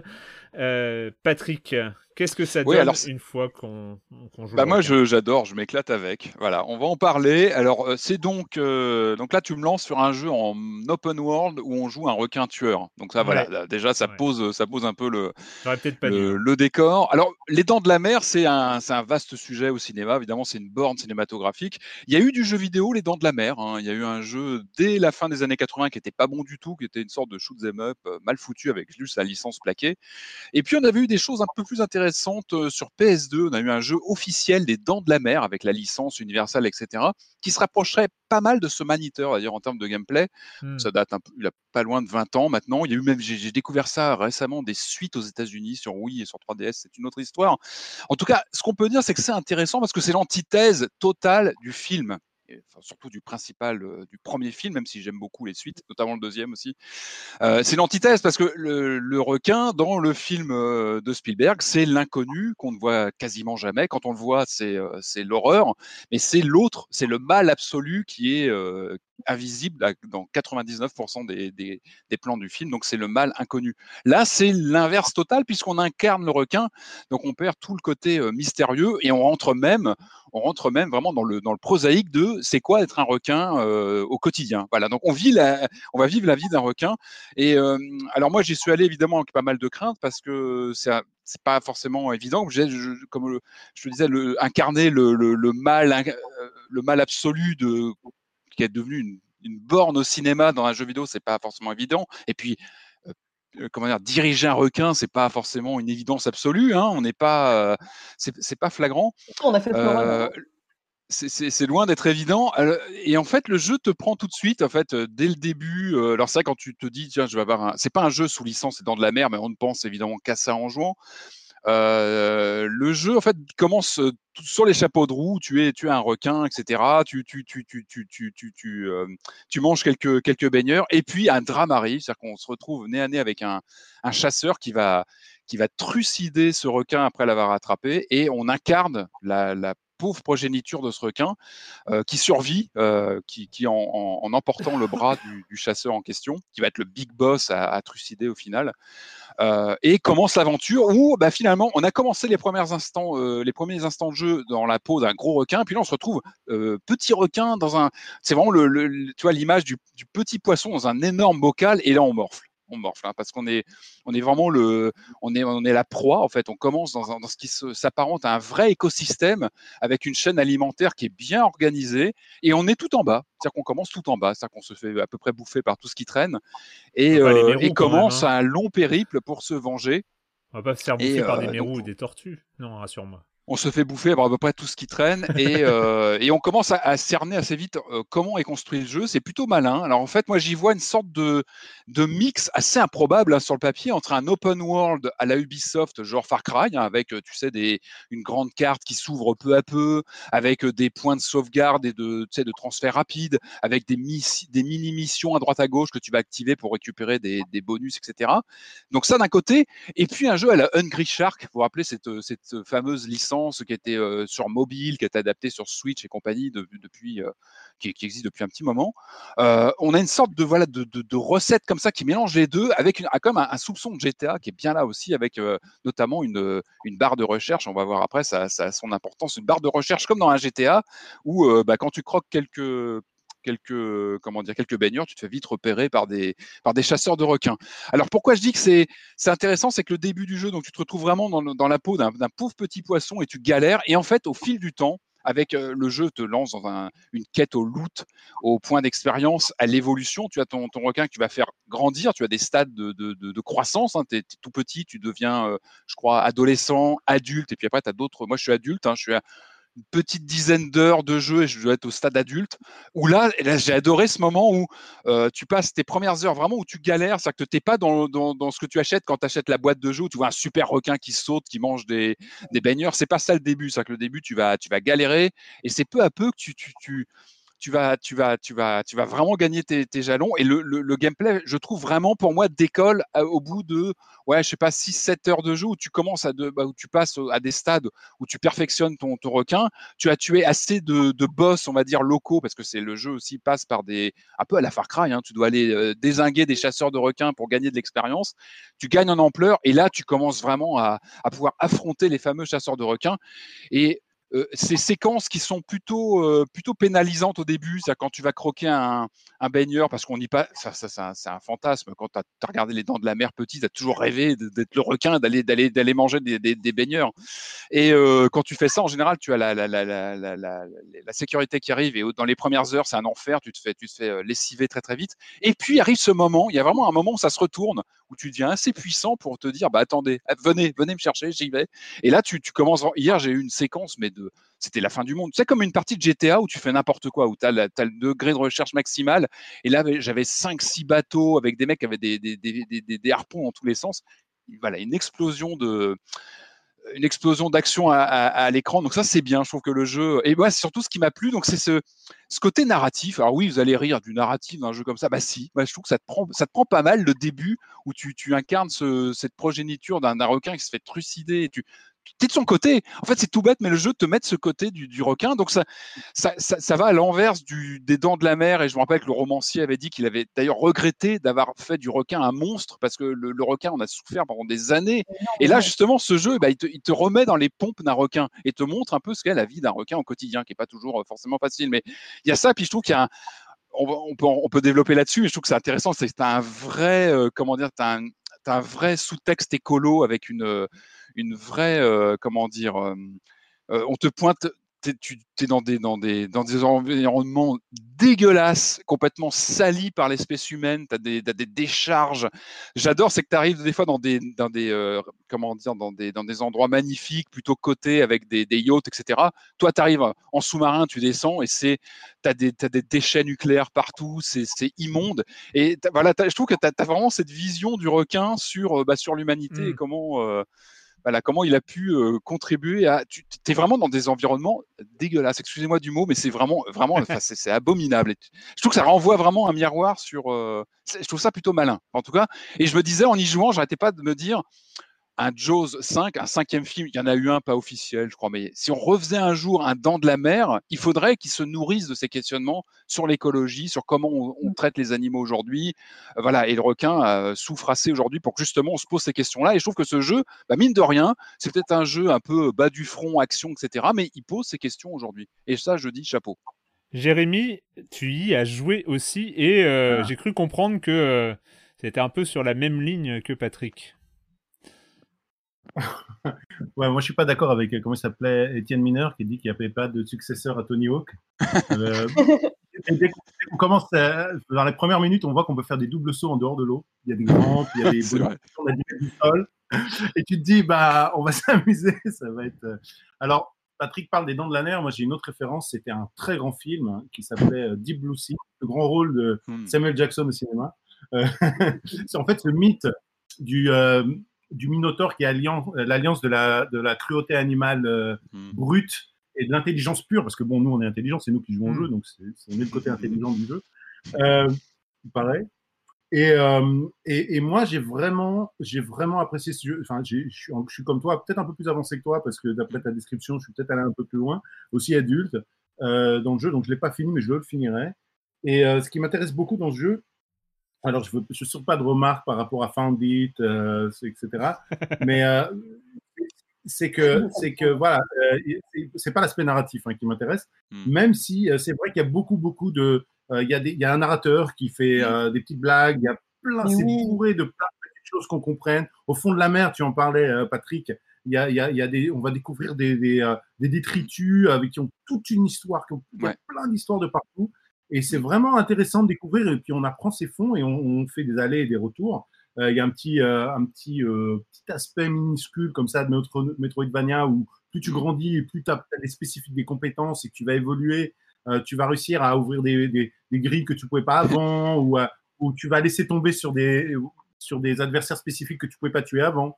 Les alligators. Les euh, alligators qui te mettent la misère pendant quelques heures et après tu reviens Ah ouais, les voir et ils tracent. C'est génial. hop, c'est l'alligator. Exactement. Donc moi j'ai appris qu'il y a des nutriments chez les tortues qu'on trouve pas chez les hommes. Donc après tu dois euh, créer des, tu dois, tu dois euh, sur quoi tu veux, tu veux investir, etc. Et c'est vrai, un ouais, vrai RPG, un, vrai RPG. Ouais, ouais, c'est un vrai RPG avec des vrais upgrades. Bon, les, les, les batailles, c'est un petit peu, bah, c'est un peu comme dans Skyrim. euh, le mieux, c'est pas, c'est pas les combats, on sait. Hein, c'est, c'est, euh, c'est un peu comme des batailles spatiales parce qu'on est en 3D. Mhm. Euh, puis en plus, euh, et on sait pas trop ce qui se passe. Alors évidemment, les, les chasseurs ont des visées laser parce que c'est comme ça qu'on peut se retrouver dans les jeux de, dans les jeux d'action de combat. Et puis, et puis bon, bah, il y a toute cette, on va dire, c'est c'est une question de point de vue. Moi, je, je, je- moi, je trouve, tu vois, c'est un peu le GTA des poissons. C'est-à-dire que si, si- Ouais, moi, ça m'arrivait de tuer des poissons juste pour le plaisir, Mhm. tu vois? En fait, c'est- un peu inversé. Mhm. C'est-à-dire que tuer des hommes, c'est naturel, c'est normal. Par contre, tuer des poissons qui t'ont rien fait alors que tu as Ouais, toute ta vrai. vie et que T'as un ils doute t'apportent rien en élément, c'est pas ça vraiment très sympa. donc c'est un petit peu l'environnement, la, la, la référence qui est différente. Et, euh, et donc voilà, moi j'ai beaucoup, euh, pour l'instant j'ai beaucoup aimé ce jeu, même si j'ai tendance à, à demander à mes enfants de pas rentrer trop euh, dans la dans la Ouais, salle au moment où trash. hein. C'est un peu trash. puis Ouais. C'est vrai que je l'ai pas précisé, mais il y a pas mal de progression. On peut optimiser comme un. Ça serait comme, comme tu dis, c'est vrai que euh, j'ai pensé, les combats sont, sont souvent brouillons quand tu es face à un boss ou bon, bah, tu, tu galères avec la caméra, tu as du mal à suivre. Et euh, heureusement, tu peux faire progresser ton, ton requin en fait. Tu peux lui ajouter, euh, tu as, plusieurs choses sur son corps que tu peux faire évoluer, sa gueule, etc. Donc tu peux le faire. euh, C'est comme son équipement. Il a un équipement, il a un RPG. Tu peux, tu peux Mm. les dents, des dents. Alors tu peux euh, vivre un peu plus, en, enfin tu peux rester un peu plus en dehors de l'eau. Tu Ouais. peux un peu électriser les gens. Tu peux euh, faire un peu plus de dégâts sur le métal et donc sur les bateaux, etc. Donc au Ouais. bout d'un moment, tu as vraiment une, un nombre incalculable d'upgrades euh, et Ouais, puis euh, voilà. euh, ouais. Julie, Julie, tu avais une un- question?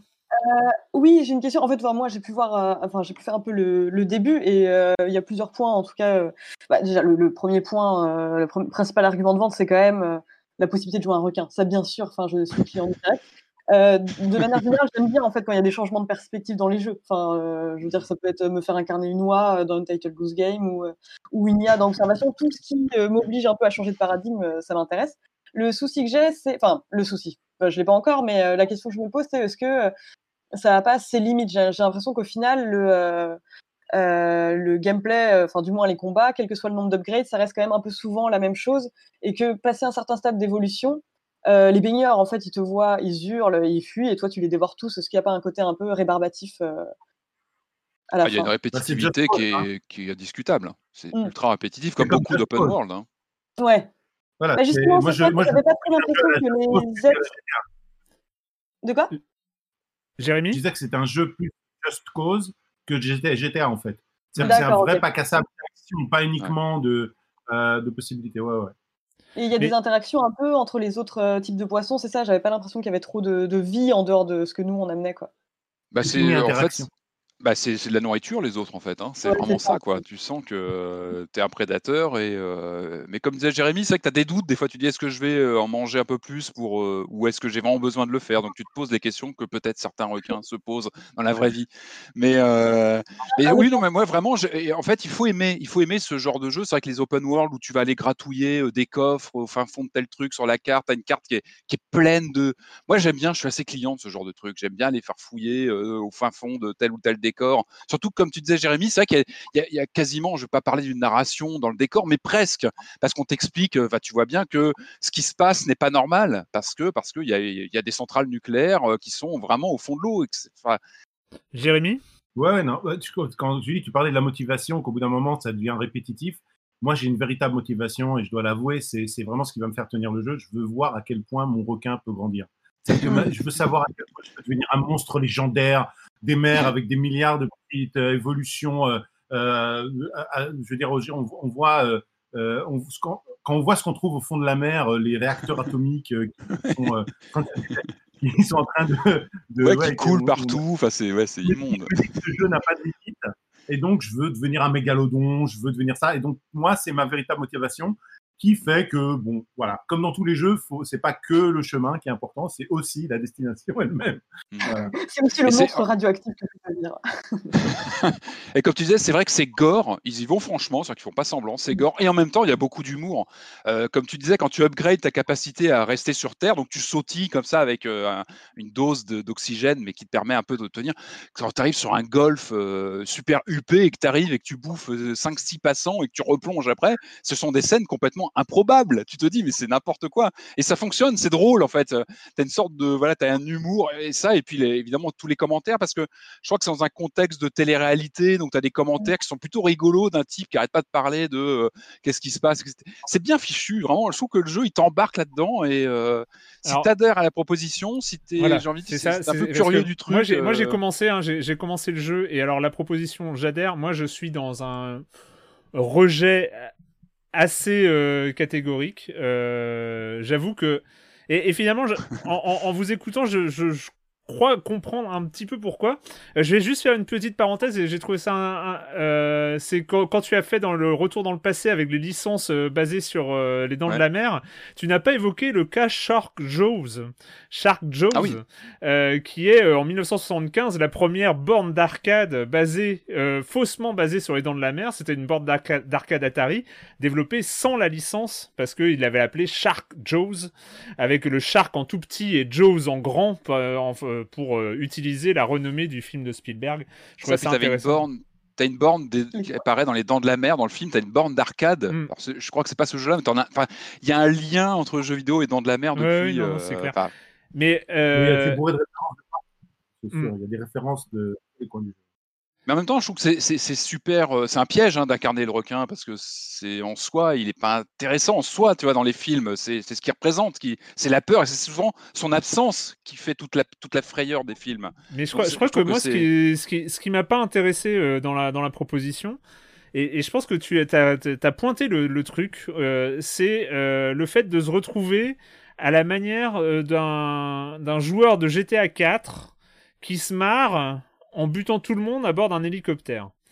Euh, et en ayant ces 4 étoiles de flic et euh, ou 5 euh, étoiles et, et, et, YOLO et on s'amuse et on tire et on essaye de s'en sortir et ça devient n'importe quoi et ça devient un grand nawak et, et, je sais qu'il y a des gens qui jouaient et il y a plein de gens qui ont joué comme ça à GTA 4 ou GTA 5 ou tout ça moi j'ai jamais accroché à ce type d'approche euh, de l'open world, moi les GTA, je les ai fait en, suivant le scénario, en essayant euh, plus porté par euh, plus porté par l'histoire, par l'émission, par ce genre de choses, même si on joue des malfrats, que dans ce truc un peu what the fuck qui où on, où on va où on va comme ça être dans la démesure, dans le mmh. dans dans dans dans l'exagération, dans, dans, un peu dans le n'importe quoi.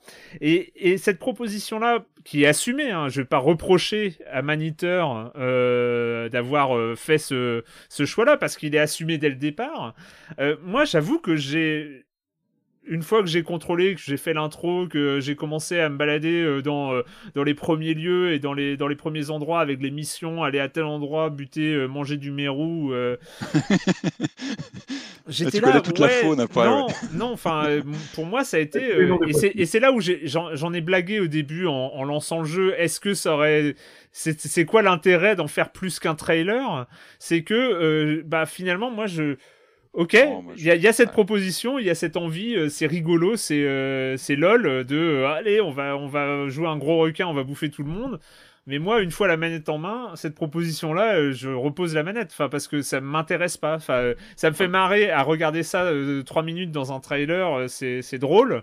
Mais alors manette en main, le côté justement drôle le côté humoristique, le côté un peu décalé second degré de la proposition m'échappe totalement. Parce que une fois que tu as, la manette, bah ouais. Euh, mais si, tu t'as la carotte, as la carotte de la progression. Jérémy en parlait. T'as as vraiment la carotte. T'as envie de continuer à progresser. T'as envie d'améliorer ton requin.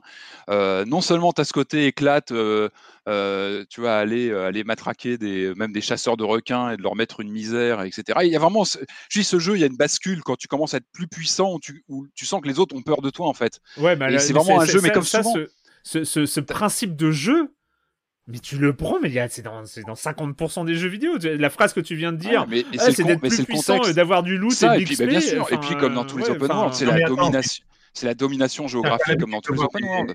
Jérémy, Tu as l'habitude de voir des, des, des, euh, des chevaliers avec des armures qui sont upgradées. Alors ça, oui, t'en as, t'as 50% des jeux. Mais combien de fois tu as vu des requins qui s'upgradent? Donc s'il y avait des jeux comme ça tous les jours, Ah oui, non, c'est sûr. Mais là, c'est complètement unique. C'est une découverte, c'est une envie de progresser. Euh, et peut-être que ça va donner d'autres idées sur d'autres univers à tourner en RPG.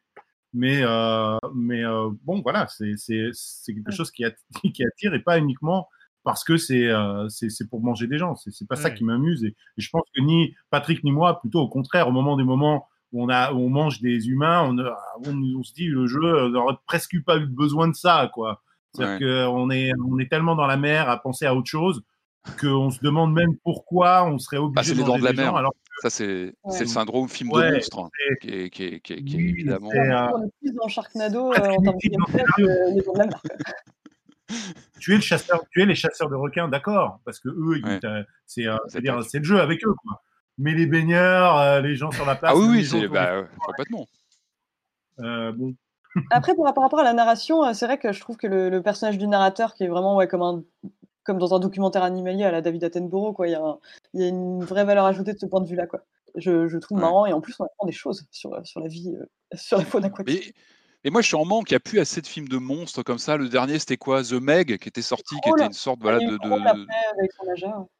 Mais euh, moi, je suis en manque de films de monstres comme ça, comme Les Dents de la Mer. Oui. Donc, c'est très bien que le jeu vidéo s'y mette aussi. Voilà, je pense qu'il y a une place. C'est une proposition. On aime ou pas, mais moi, je, je kiffe ce jeu. Voilà, c'est comme ça. ça s'appelle Man Eater et c'est sur quoi? PC, console, partout? Ouais, PC, PS4, Console et Xbox PC, One et Switch normalement, je crois prévu euh, pour un peu plus tard. Ça a bien changé Nintendo. Euh, on va Il y aura plus terminer. de sang peut-être. on va terminer. On va terminer cette émission avec euh, une petite virée euh, côté horrifique euh, narratif. Enfin, vous allez m'expliquer parce que euh, moi j'ai pas très très bien compris. Euh, ça s'appelle Those Who Remain.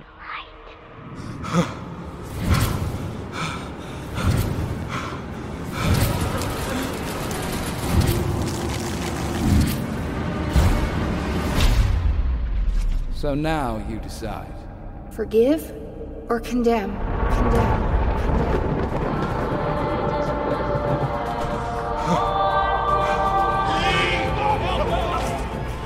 Alors, je vais avoir l'air de pas du tout accrocher au jeu de cette semaine, mais j'avoue que j'ai lancé Those Who Remain, euh, qui euh, sort ces jours-ci, là, qui sort euh, aujourd'hui, demain, non, aujourd'hui, où on commence avec avec cette voix off, cette bouteille de whisky, ce ton un peu un peu désespéré, façon film noir. Euh, J'ai cru à un remake euh, de euh, euh, comment il s'appelait ce, ce, ce, ce jeu de Remedy là euh, Alan Wake. Alan Alan Wake. Wake. Ouais, Ah bah, non. complètement, ouais. Non, avant, Max ouais, Payne. même- ouais, Max Payne, tu sais, Max avec le- Payne. le, côté un peu alcoolique euh, qui raconte sa vie, sa femme qui l'a quitté, euh, ce euh, truc euh, comme ça. Et, euh, et puis très vite, on se rend compte que euh, euh, une proposition, enfin, une injonction arrive. Stay in the light, reste dans la lumière.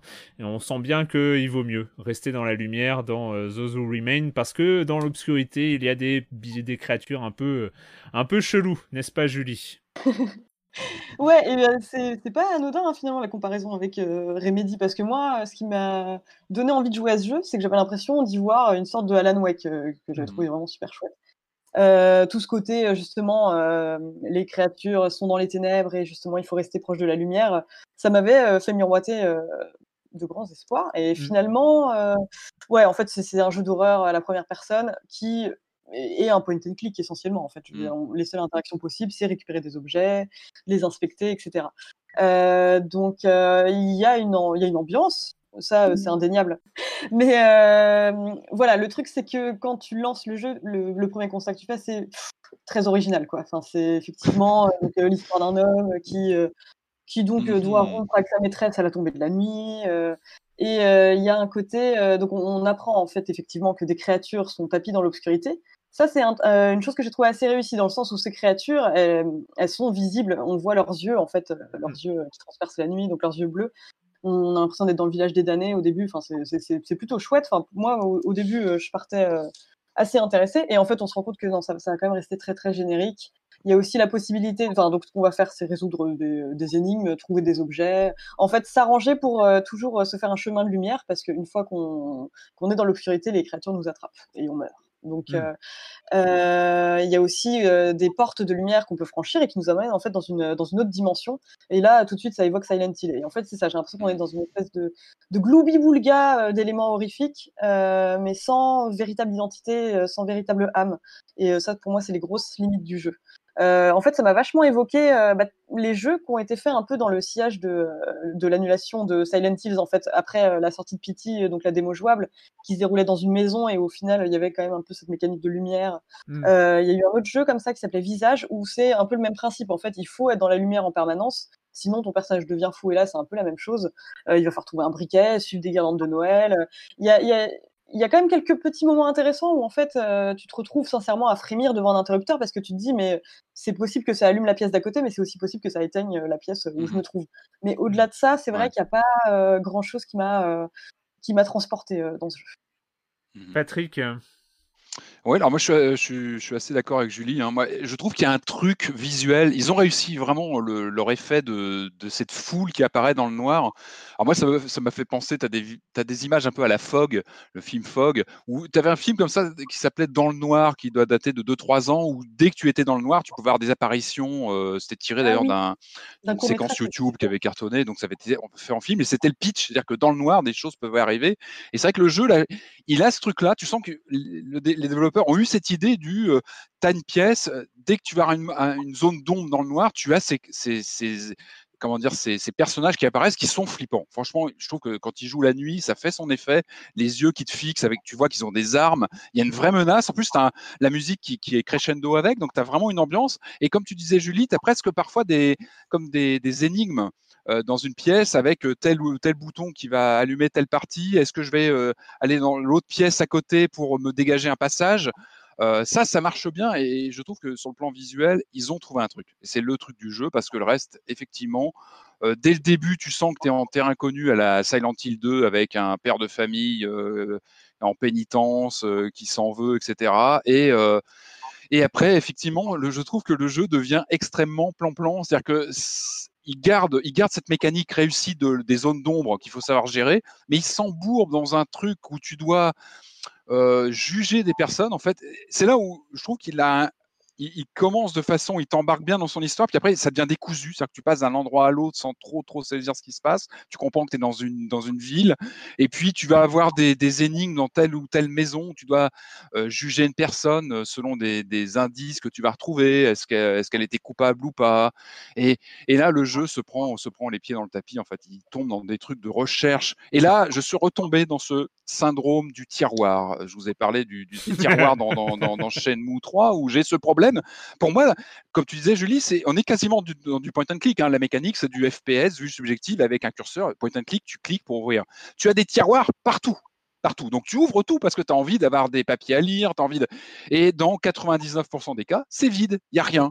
Et ça, ça c'est un truc, j'ai beaucoup de mal avec le syndrome du tiroir vide qui pour moi, euh, c'est vraiment une perte de temps, ça, ça casse l'ambiance, etc. Et en fait, tu te retrouves avec ces sortes d'énigmes euh, par endroit où tu dois euh, comprendre ce qui s'est passé pour tel ou tel personnage. Euh, et ça, je trouve que ça, ça rend le, jeu assez décousu. Et puis surtout, tu as, des vrais. Moi, j'étais arrivé dans une séquence dans le commissariat qui était très, très, euh, vraiment plan-plan, où il fallait. Euh, comment dire, trouver des clés pour, pour un type qui, qui avait, qui s'était évadé et c'était assez mal écrit. je trouve que voilà, les, les, les dialogues n'étaient pas à la hauteur et il fallait faire des allers-retours dans le commissariat à la recherche de clés. Et en plus, le jeu te fait des twists où tu, peux visiter complètement euh, un endroit. Il va te dire, il te manque tel truc, donc tu y retournes. Et là, ça peut apparaître. c'est des trucs que je trouve euh, un peu un peu difficiles. Et c'est dommage parce que la proposition, euh, cet effet visuel fonctionne bien. Mais moi, sur la durée, je trouve que le jeu a du mal à, garder l'attention et il a des, il a des soucis d'écriture, de, cohérence. Je l'ai pas encore fini, hein, je suis à quelques heures dessus, mais c'est vrai que là, je suis arrivé sur, je pense, un ventre mou. Où... On sait pas trop où il veut aller en fait. C'est très très bizarre euh, comme, euh, comme impression euh, de, quand, quand, quand, on lance le jeu. Moi, j'ai vraiment eu l'impression de me prendre une claque de 15 ou 20 ans en arrière. Enfin, techniquement, techniquement, il est, il est quand même enfin, il est pas beau. Enfin, il est, je Ouais. sais pas ce que. Ou alors c'est mon ordinateur qui était mal configuré. J'en Ah, sais il est rien. sombre. mais, euh, il y Ah, a- mais il est très so- il a un problème. Il a un problème. J'ai mis les gammas à fond. Il est très très sombre et ça, ça te bouffe. euh, Non, tu vois, mais- les noirs sont mal gérés. Non mais même euh, le, le- le- le jeu commence sur euh, un personnage donc on- le, personnage qu'on incarne là avec avec sa discussion avec lui-même sur il regrette d'avoir trompé sa femme blabla tout ça et il y a un gros plan sur sa main sa main elle est ultra mal est chelou. modélisée quoi elle est, Elle est chelou, main. il y a une bosse C'est vrai que moi enfin, aussi j'ai tilté. Je c'est un- dis, bizarre. il y a un truc bizarre. Et après, enfin, quand tu vas, euh, t'arrives dans l'hôtel, enfin, tout est, c'est pas beau, c'est. Euh, ça, Il y, a- il y a un espèce bon, de truc oui. où tu peux manipuler tous les objets. T'as l'impression d'être dans un dans une démo euh, technique d'un moteur physique des Et ça années sert à rien, en 90. Enfin, euh, Ça sert à rien. Il y a, il y a- il y Ça a un sert à truc- rien, Bah, après, ça pas, c'est un petit truc indé. C'est vrai que je trouve ça doit pas être une très grosse équipe. Non, non, c'est pas une oui, gros- oui, mais Non, mais le graphisme, quand- à la quand on limite, est- moi, la- quand on est un truc indé, un- une équipe indé avec euh, avec ce type d'idée sur le noir, sur le- la lumière et, et le noir, on met euh, on met la technique à un niveau qu'on peut maîtriser. Ouais. Et c'est là Oui, le problème, mais- c'est que ouais. euh, c'est que je pense qu'avec cette idée de lumière, de noir, bon, qu'il y a pas grand chose d'original, mais on va dire que Non. cette idée visuelle de ces monstres qui se qui occupent tout l'espace sombre et donc que tu vois en ombre. Bon voilà, c'est on va dire qu'il y a une idée visuelle qui, qui est assez euh, qui est assez sympa comme ça. Euh, Ah bah, et bah, tu, jeu, imagines une manière de la mettre en scène que tu maîtrises techniquement. Et là, là, Mhm. on sent que tout de suite que euh, le, le- le- les gens sont largués en, en termes euh, en termes d'immersion parce que euh, bah, parce que c'est un peu euh, laborieux quand même à, à manipuler. C'est Enfin, Il y a, alors, il y a le, le côté graphisme, mais ça, ça à la limite, je, je peux passer outre si tu as une ambiance. Moi, ce qui m'a vraiment, enfin, c'est le passage dans une dimension à la Silent Hill où tu te dis, ah non, ah ouais, on a ça aussi. Tu sais, ça te tombe dessus, tu dis, ah ok. Et puis, tu as même des énigmes, mais, mais tu sais, des, des pauvres énigmes un peu prosaïques, genre, il faut retirer un cajot devant une voiture pour allumer les phares et pouvoir Ah éclairer un passage. Et ça, il faut passer dans l'autre zone. Tu passes dans le- l'espèce de Outworld, euh, parce que là, tu peux retirer avec un insecticide ou je sais plus quoi, tu, tu nettoies une voiture pour, le lierre. Mais ouais. ah, tu retires le lierre avec une bombe. en- Et pour ça, il faut passer dans le l'outworld. Et après, tu reviens et tu dis non, ça, c'est des, c'est trucs prosaïques. J'ai pas envie de tout- Mm. d'aller dans le monde euh, négatif pour, pour bouger un cajot. Et non, non. Et c'est dommage. Tu dis non, ça marche pas. Ça, c'est. Mais il y a, y a quand même quelque chose que- d'un, il y a, il y a quelque chose d'un, d'un, d'un, d'un produit mal, euh, enfin, d'un, truc mal fini en fait, d'un, truc euh, qui est, ouais, il manque, euh, enfin, euh, la comparaison avec Maniteur, c'est qu'il y y y a une idée euh, originale au Mm. début et puis, euh, y a le des- rouge. Après, À part Maniteur, tu bon t'éclates. euh, ouais, voilà, c'est ça. un Ils bon sont allés, ils sont allés. bon franchir un portail euh, multidimensionnel pour ouais, bouger un cajou. Tu n'es pas d'accord, Jérémy. Non, non, n'importe quoi la comparaison avec Maniteur. moi, moi j'ai j'ai la chance et le privilège euh, de ne pas avoir accès au jeu plus tôt que tout le monde parce que je ne suis pas journaliste. Et donc, euh, je n'ai je n'ai malheureusement pas pu jouer à ce jeu. Apparemment. Malheureusement. Qui te tente beaucoup. Non, non, mais même, euh, c'était, non, mais à la limite, c'était, c'était un compliment pour Maniteur. C'est-à-dire qu'il y avait cette idée originale dans Maniteur et ils sont allés au bout du truc et ils en ont fait un truc. J'ai pas accroché, mais euh, c'est un, c'est un jeu qui, euh, qui est- correspond à Ouais. son ambition, on va dire.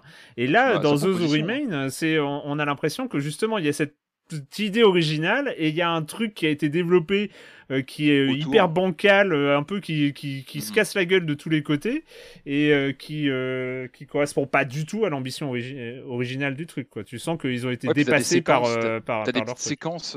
Parce que ça aussi, ça t'est coché, c'est les petites séquences un peu infiltration avec un monstre qui te court Ouais. après avec la lampe. Et euh, c'est pareil, c'est marrant une fois, deux fois, et tu, vois, c'est répété plusieurs fois, et du coup, Ouais. Euh, je pense que je vais le finir. Tu vois, je vous disais, je l'ai pas fini. Je vais le finir parce que j'ai envie de connaître le fin mot de l'histoire. Tu vois, moi, j'ai Ah envie, ouais. j'ai envie de savoir jusqu'où ça va. J'ai- pas encore eu le temps de le Ah, je suis finir. Mais j'avoue qu'il y a y vraiment un, un phénomène de ventre mou au bout de quelques heures. Tu te dis, bon, ok, Mm. euh, c'est dur, dur. Quoi. Donc, euh, Alors Those Who Remain, c'est disponible sur euh, PS4, Xbox One, Switch, euh, Windows, enfin euh, Steam, iOS, partout. Vous pouvez ne pas y jouer. Voilà, mais il est disponible ah, partout. ou alors en promo, peut-être attendre une promo éventuellement. Ça peut être un... Voilà, Il n'est pas très cher. hein. Il n'est pas très très cher. hein. Je crois qu'il a une vingtaine d'euros à peine. D'accord. Ah Oui, il est pas cher. Ouais. Ouais, c'est pas Un jeu à moins de 20 euros. 70 ou attention. Hein. Donc faut aussi prendre ça en compte, mais euh, peut-être peut-être attendre des soldes. ou- Non, non, Ah le... Il y a aussi des belles petites citations quand même dans les écrans de chargement, euh, notamment cette citation d'André Gide. Oui, c'est vrai. pas les hommes. C'est vrai, t'as raison. C'est vrai que j'avais tilté aussi. C'est vrai qu'il y a des. Ouais, c'est bien fichu ça. Ouais. Mais bon, il faut mériter le temps qu'on y passe aussi, quand même. Euh... Et bien c'est fini pour cette semaine avec le jeu vidéo et la question rituelle à laquelle vous n'allez pas échapper. Et quand vous ne jouez pas, vous faites quoi, Patrick? Alors moi j'ai découvert un film 20 ans après tout le monde. Voilà, c'est comme ça, j'étais en retard, je, je récupère mes, mes arriérés de films et j'ai enfin vu Galaxy Quest de 1999. Alors, je ne sais pas si vous l'avez vu, ce film, euh, avec une équipe euh, qui joue dans une série à la Star Trek, évidemment, c'est très Star Trek, et qui, par des circonstances, va se retrouver à devoir vraiment mener une guerre intersidérale, en fait, parce que des aliens qui regardaient l'émission un peu ringarde à distance ont cru que c'était une vraie équipe de vaisseau spatial. Et du coup, bah, j'ai adoré ce film, 99. C'est surtout l'occasion de voir un film, nouveau film que j'avais pas vu avec Alan Rickman. C'est toujours un plaisir le regretter Alan Rickman qui ah joue un. Bon, en gros, c'est Spock dans l'histoire. Et euh, vraiment un plaisir avec Sigourney Weaver. Évidemment, c'est plein de clins d'œil. Bah, quand on parle science-fiction, Sigourney Weaver, donc évidemment, pas mal de clins d'œil. J'ai bien aimé. Puis moi, j'aime bien ces films où on joue sur l'aspect un peu méta, euh, vous voyez, de personnages de fiction qui finalement sont catapultés dans, dans, le réel. Alors, on avait eu ça avec Starfighter, évidemment, avec cette borne d'arcade qui permettait d'identifier des champions du, du shoot dans les années 80. Et puis, un, un film beaucoup moins connu que j'aimais bien aussi, qu'il faut que je revoie, il faut que je le retrouve dans ma collection ça s'appelait euh, My Name is Bruce euh, avec euh, Bruce Campbell, donc le héros des Evil Dead, qui lui aussi dans ce film jouait son propre rôle d'acteur, d'acteur de Evil Dead, qui lors d'un passage dans un village se retrouvait confronté à une vraie menace surnaturelle et tous les habitants du village lui disaient bon bah mec, aide dans tes films, t'es un super combattant de monstres, donc bah, aide-nous. Voilà. Donc moi j'aime bien ces films où tu as des, héros en carton-pâte qui se retrouvent face à des vraies menaces. Et Galaxy Quest, vraiment je le, je le recommande, c'est vraiment sympa. Une vingtaine d'années, je crois qu'il y avait des rumeurs de séries télé ou de suite, je sais pas trop où ça en est, mais euh, une belle découverte, vraiment. D'accord. Julie? Eh bien, moi, en ce moment, je me suis mise à relire mes vieilles BD, euh, parce que je me suis dit, oh, avant d'en acheter d'autres, peut-être euh, relis une deuxième fois celle que tu as. Et donc, j'ai relu Les Intrus de Adrienne Tomine. Je sais pas si vous voyez, c'est, je sais pas pourquoi je vous la montre. Mais... Ah bah, si tu peux, nous on voit. Bah, nous on la voit. et donc c'est euh, Adrian Tomine euh, qui est un peu euh, l'un des, un des héritiers de Daniel Close et, Chris mm. Ware et dont l'influence se voit énormément.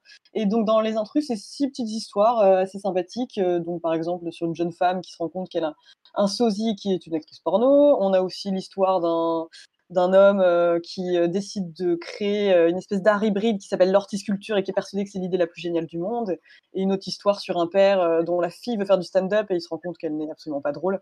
Et voilà, c'est des, petites, des petits commentaires un peu sur la, sur la vie, le, monde moderne que j'aime bien. Jérémy Ouais, excuse-moi, j'étais en mode plutôt. J'écoute mon podcast. Et là, il faut que j'intervienne. Euh, c'est ça. Alors, euh, ouais, non, non, j'ai préparé quelque chose. Alors, euh, moi, je veux parler en fait d'un YouTuber, mais pas que, euh, qui s'appelle Chris Ramsey. Alors, je sais pas si vous le connaissez. Il résout des, des puzzles en bois, des gros cadenas, des casquettes à 5000 dollars. Non, je fais juste une pause parce que j'étais en train de réfléchir à qu'est-ce que de, de, quoi je voulais parler et tu vas pas me croire. Je m'étais dit, tiens, est-ce que je parle de Chris Ramsey? Je te jure, ah c'est vrai. Je te jure, je te promets, je te promets, c'est vrai. un tour de magie. Là, non, mais c'est incroyable. C'est un truc, mais J'étais, j'étais même allé sur, j'étais même allé sur ma, sur, sur ma page YouTube pour me demander euh, si, euh, si j'allais parler de Chris Ramsey ou d'un de ses potes euh, qui s'appelle Alex Pandrea. Euh, que j'aime beaucoup. Je connais, aussi. il est un peu plus fou, il est complètement fou, le mec. Il fait, du, il fait, du, il fait, des, euh, il fait des, des, tours de magie purs, lui. Ouais, il est, trop bien. Mais bon, bref, continue sur Chris Ramsey que j'adore. Alors, Chris Ramsey, euh, voilà, les puzzles en bois, les cadenas, les gros casse-têtes à 5000 dollars, au niveau 10, etc. Je peux pendant, je peux mettre une heure à le résoudre et puis je peux regarder ça. Mais c'est pas ça qui est vraiment intéressant, c'est le fait que j'ai passé, bon, lui, c'est un magicien, il fait, mais, mais, mais surtout, j'ai passé tellement de temps dans des visioconférences euh, pendant ces derniers mois que je me suis j'ai toujours cherché qu'est-ce que je peux faire hors champ. Et donc, en fait, euh, j'ai passé des heures et des heures à m'entraîner, non pas uniquement autour de magie, parce que c'est le cas. Donc là, j'ai j'ai, euh, euh, je suis capable de vous faire des tours de magie. Bon, évidemment, on va pas le faire maintenant parce que ça se voit pas euh, au podcast. Mais surtout, j'ai appris un, en fait un nouvel art qui s'appelle la, la cardistrie, qui est la manipulation de cartes qu'on est capable pour, pour, faire des, des, des... Et donc, euh, Chris Ramsey est devenu mon professeur euh, euh, de cardistrie. J'ai maintenant commencé à avoir pas mal d'heures de vol. Alors, ça met beaucoup de temps avant de commencer à faire des choses qui sont intéressantes. Hmm. J'ai des cartes partout sous les meubles, derrière les meubles, chez moi. Et, et voilà. Et donc, je vous dis, c'est vraiment quelque chose d'extraordinaire. Et encore une fois, j'étais en rendez-vous pendant des heures et des heures. Personne ne se doutait du talent que j'étais en train de développer. Et euh, c'est que très récemment où j'ai commencé à montrer aux gens, parce qu'avant, c'est- pas très, euh, on va dire, c'est pas très fluide. Mais là, ça commence à être pas mal. Donc, euh, je commence à, à, le tester autour de moi et c'est comme jongler en fait. Voilà. Mais c'est marrant parce que le, le, le, truc avec le close-up et les, tours de magie et les, et les jeux de cartes, c'est un truc tellement, euh, tellement nerd en soi. Enfin, tu vois, c'est presque caricatural tellement, tellement c'est nerd de. Euh, d'apprécier euh, d'apprécier ce genre de choses mais euh, moi je oh jolie jolie collection de cartes dis donc Ah ouais, j'avoue. Voilà, voilà. Donc, par exemple, ça, c'est un jeu de cartes Star Wars. Euh, mais c'est Oh que là des jeux de cartes haut de gamme. Je me suis fait une collection, évidemment, sur les derniers mois. Il y a, le, il y a un site qui s'appelle Art of Play. On va trouver des. Mais encore une fois, ce sont des cartes qui sont faites pour la manipulation à la base. Et, euh, mais qui sont aussi. C'est quoi la différence? Si elles sont faites pour la, mani- la manipulation, c'est de Elles matière glissent. différente c'est, euh, elle glisse elle se Ah, saisissent non, mieux aussi. Ah, il y a, il y a- en fait, il y, a, il y a plusieurs écoles, il y a plusieurs types de papier, etc. Mhm. Mais bon, toutes les grandes marques, évidemment, Bicycle, qui est le plus connu, qui on va dire, on va dire, c'est la, la standard de référence. Et puis il y a Théorie 11 ou d'autres qui font des, euh, des, des qualités de cartes qui sont euh, excellentes et qui, dès, dès que tu commences à les manipuler pour pour des choses un peu différentes les unes des Mhm. autres, ou à faire tourner les paquets autour des mains, etc., etc. Donc différents Ah, paquets. maîtrise là, ouais. ouais Et euh, ouais, non, évidemment. de- Et donc, ce Ah sont ouais. des choses qui chaque paquet a une, a une chaque marque, a sa qualité de papier. Enfin voilà, excuse-moi, je, je, je t'ai. euh, Non, c'est très bien. Et puis euh, euh, voilà, maintenant je suis obligé d'avouer aussi euh, mon côté euh, nerd, euh, nerd de euh, de cardistry et de et de tours de magie et de et de trucs à la con. Mais moi je suis, je, je suis. en plus, la- l'accès avec avec YouTube est, est complètement formidable là-dessus. J'ai j'ai un répertoire sur sur sur mon navigateur qui s'appelle Card Trick où euh, j'ai euh, je dois avoir environ euh, je sais pas 200 euh, 200 vidéos de tutoriels de euh, Et tu nous de parles de ça que maintenant? C'est qu'on l'apprend. écoute, non, mais il a- dis ça comme Non, ça, a- Erwan, on se connaît depuis combien de temps et on apprend maintenant tout ça? Non, mais en fait, hein. en fait, j'adore, j'adore manipuler parce que c'est, c'est, c'est. En fait, j'adore découvrir les trucs qui m'amusent euh, dans un dans un premier temps et et puis voilà. Donc, euh, wow, il- non, je, je- Ah, mais à voir, c'est génial. Ouais, non, je, je vais faire un spectacle en duo pour la prochaine. Quoi. Voilà. bon, après, voilà, il y a y a y a cette y a cette émission qu'on qu'on a le plaisir de retrouver sur euh, sur YouTube et je crois aussi sur Netflix euh, sur le Penn and Teller, euh, donc euh, sur le Full Us euh, Penn and Teller. Donc une sorte de, de, de, jeu de télé-réalité où les magiciens viennent essayer de, de duper deux des plus grands magiciens, donc Penn and Teller, avec, avec un nouveau truc. Enfin voilà, c'est tout ce genre de truc que, que moi j'aime bien. Et c'est vrai que j'ai commencé, j'ai commencé le YouTube game des, euh, des magiciens et des manipulations de cartes par euh, le formidable euh, Canadien Chris Ramsey, euh, qui en plus euh, fait des résolutions de puzzles. Je suis moins, euh, je suis moins nerd de, puzzle aussi, mais, euh, mais c'est toujours rigolo de, de le, de le regarder faire. Voilà. Mais c'est ça qui fait le plus de vues. C'est les, résolutions de puzzle. Et Ouais. euh, tu sais qu'il est francophone. Il est d'ailleurs à, à- Oui, à oui, oui. Montréal. Bon, c'est un Mm. Canadien anglophone, mais on le sent, on sent des fois, il, sort et il parle en français. Ouais. C'est ça. Voilà. Donc euh, maintenant vous savez tout. On a fait un, on a fait quand vous jouez pas très très long, mais on va terminer là-dessus. Et puis c'est pas toutes les semaines qu'on a euh, qu'on a la- le plaisir d'avoir euh, Jérémy avec nous. Donc euh, bah merci, euh, merci à tous les trois. Et puis euh, et puis bah on va se retrouver. euh, cette fois-ci, c'est sûr, la semaine prochaine sur libération.fr et sur les internets. Ciao Bye bye. Salut.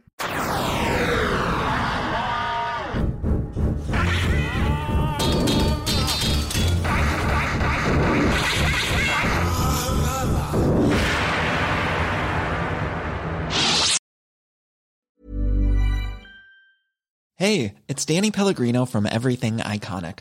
Ready to upgrade your style game without blowing your budget? Check out Quince. They've got all the good stuff shirts and polos, activewear, and fine leather goods, all at 50 to 80% less than other high end brands. And the best part? They're all about safe, ethical, and responsible manufacturing. Get that luxury vibe without the luxury price tag. Hit up quince.com slash upgrade for free shipping and 365 day returns on your next order. That's quince.com slash upgrade.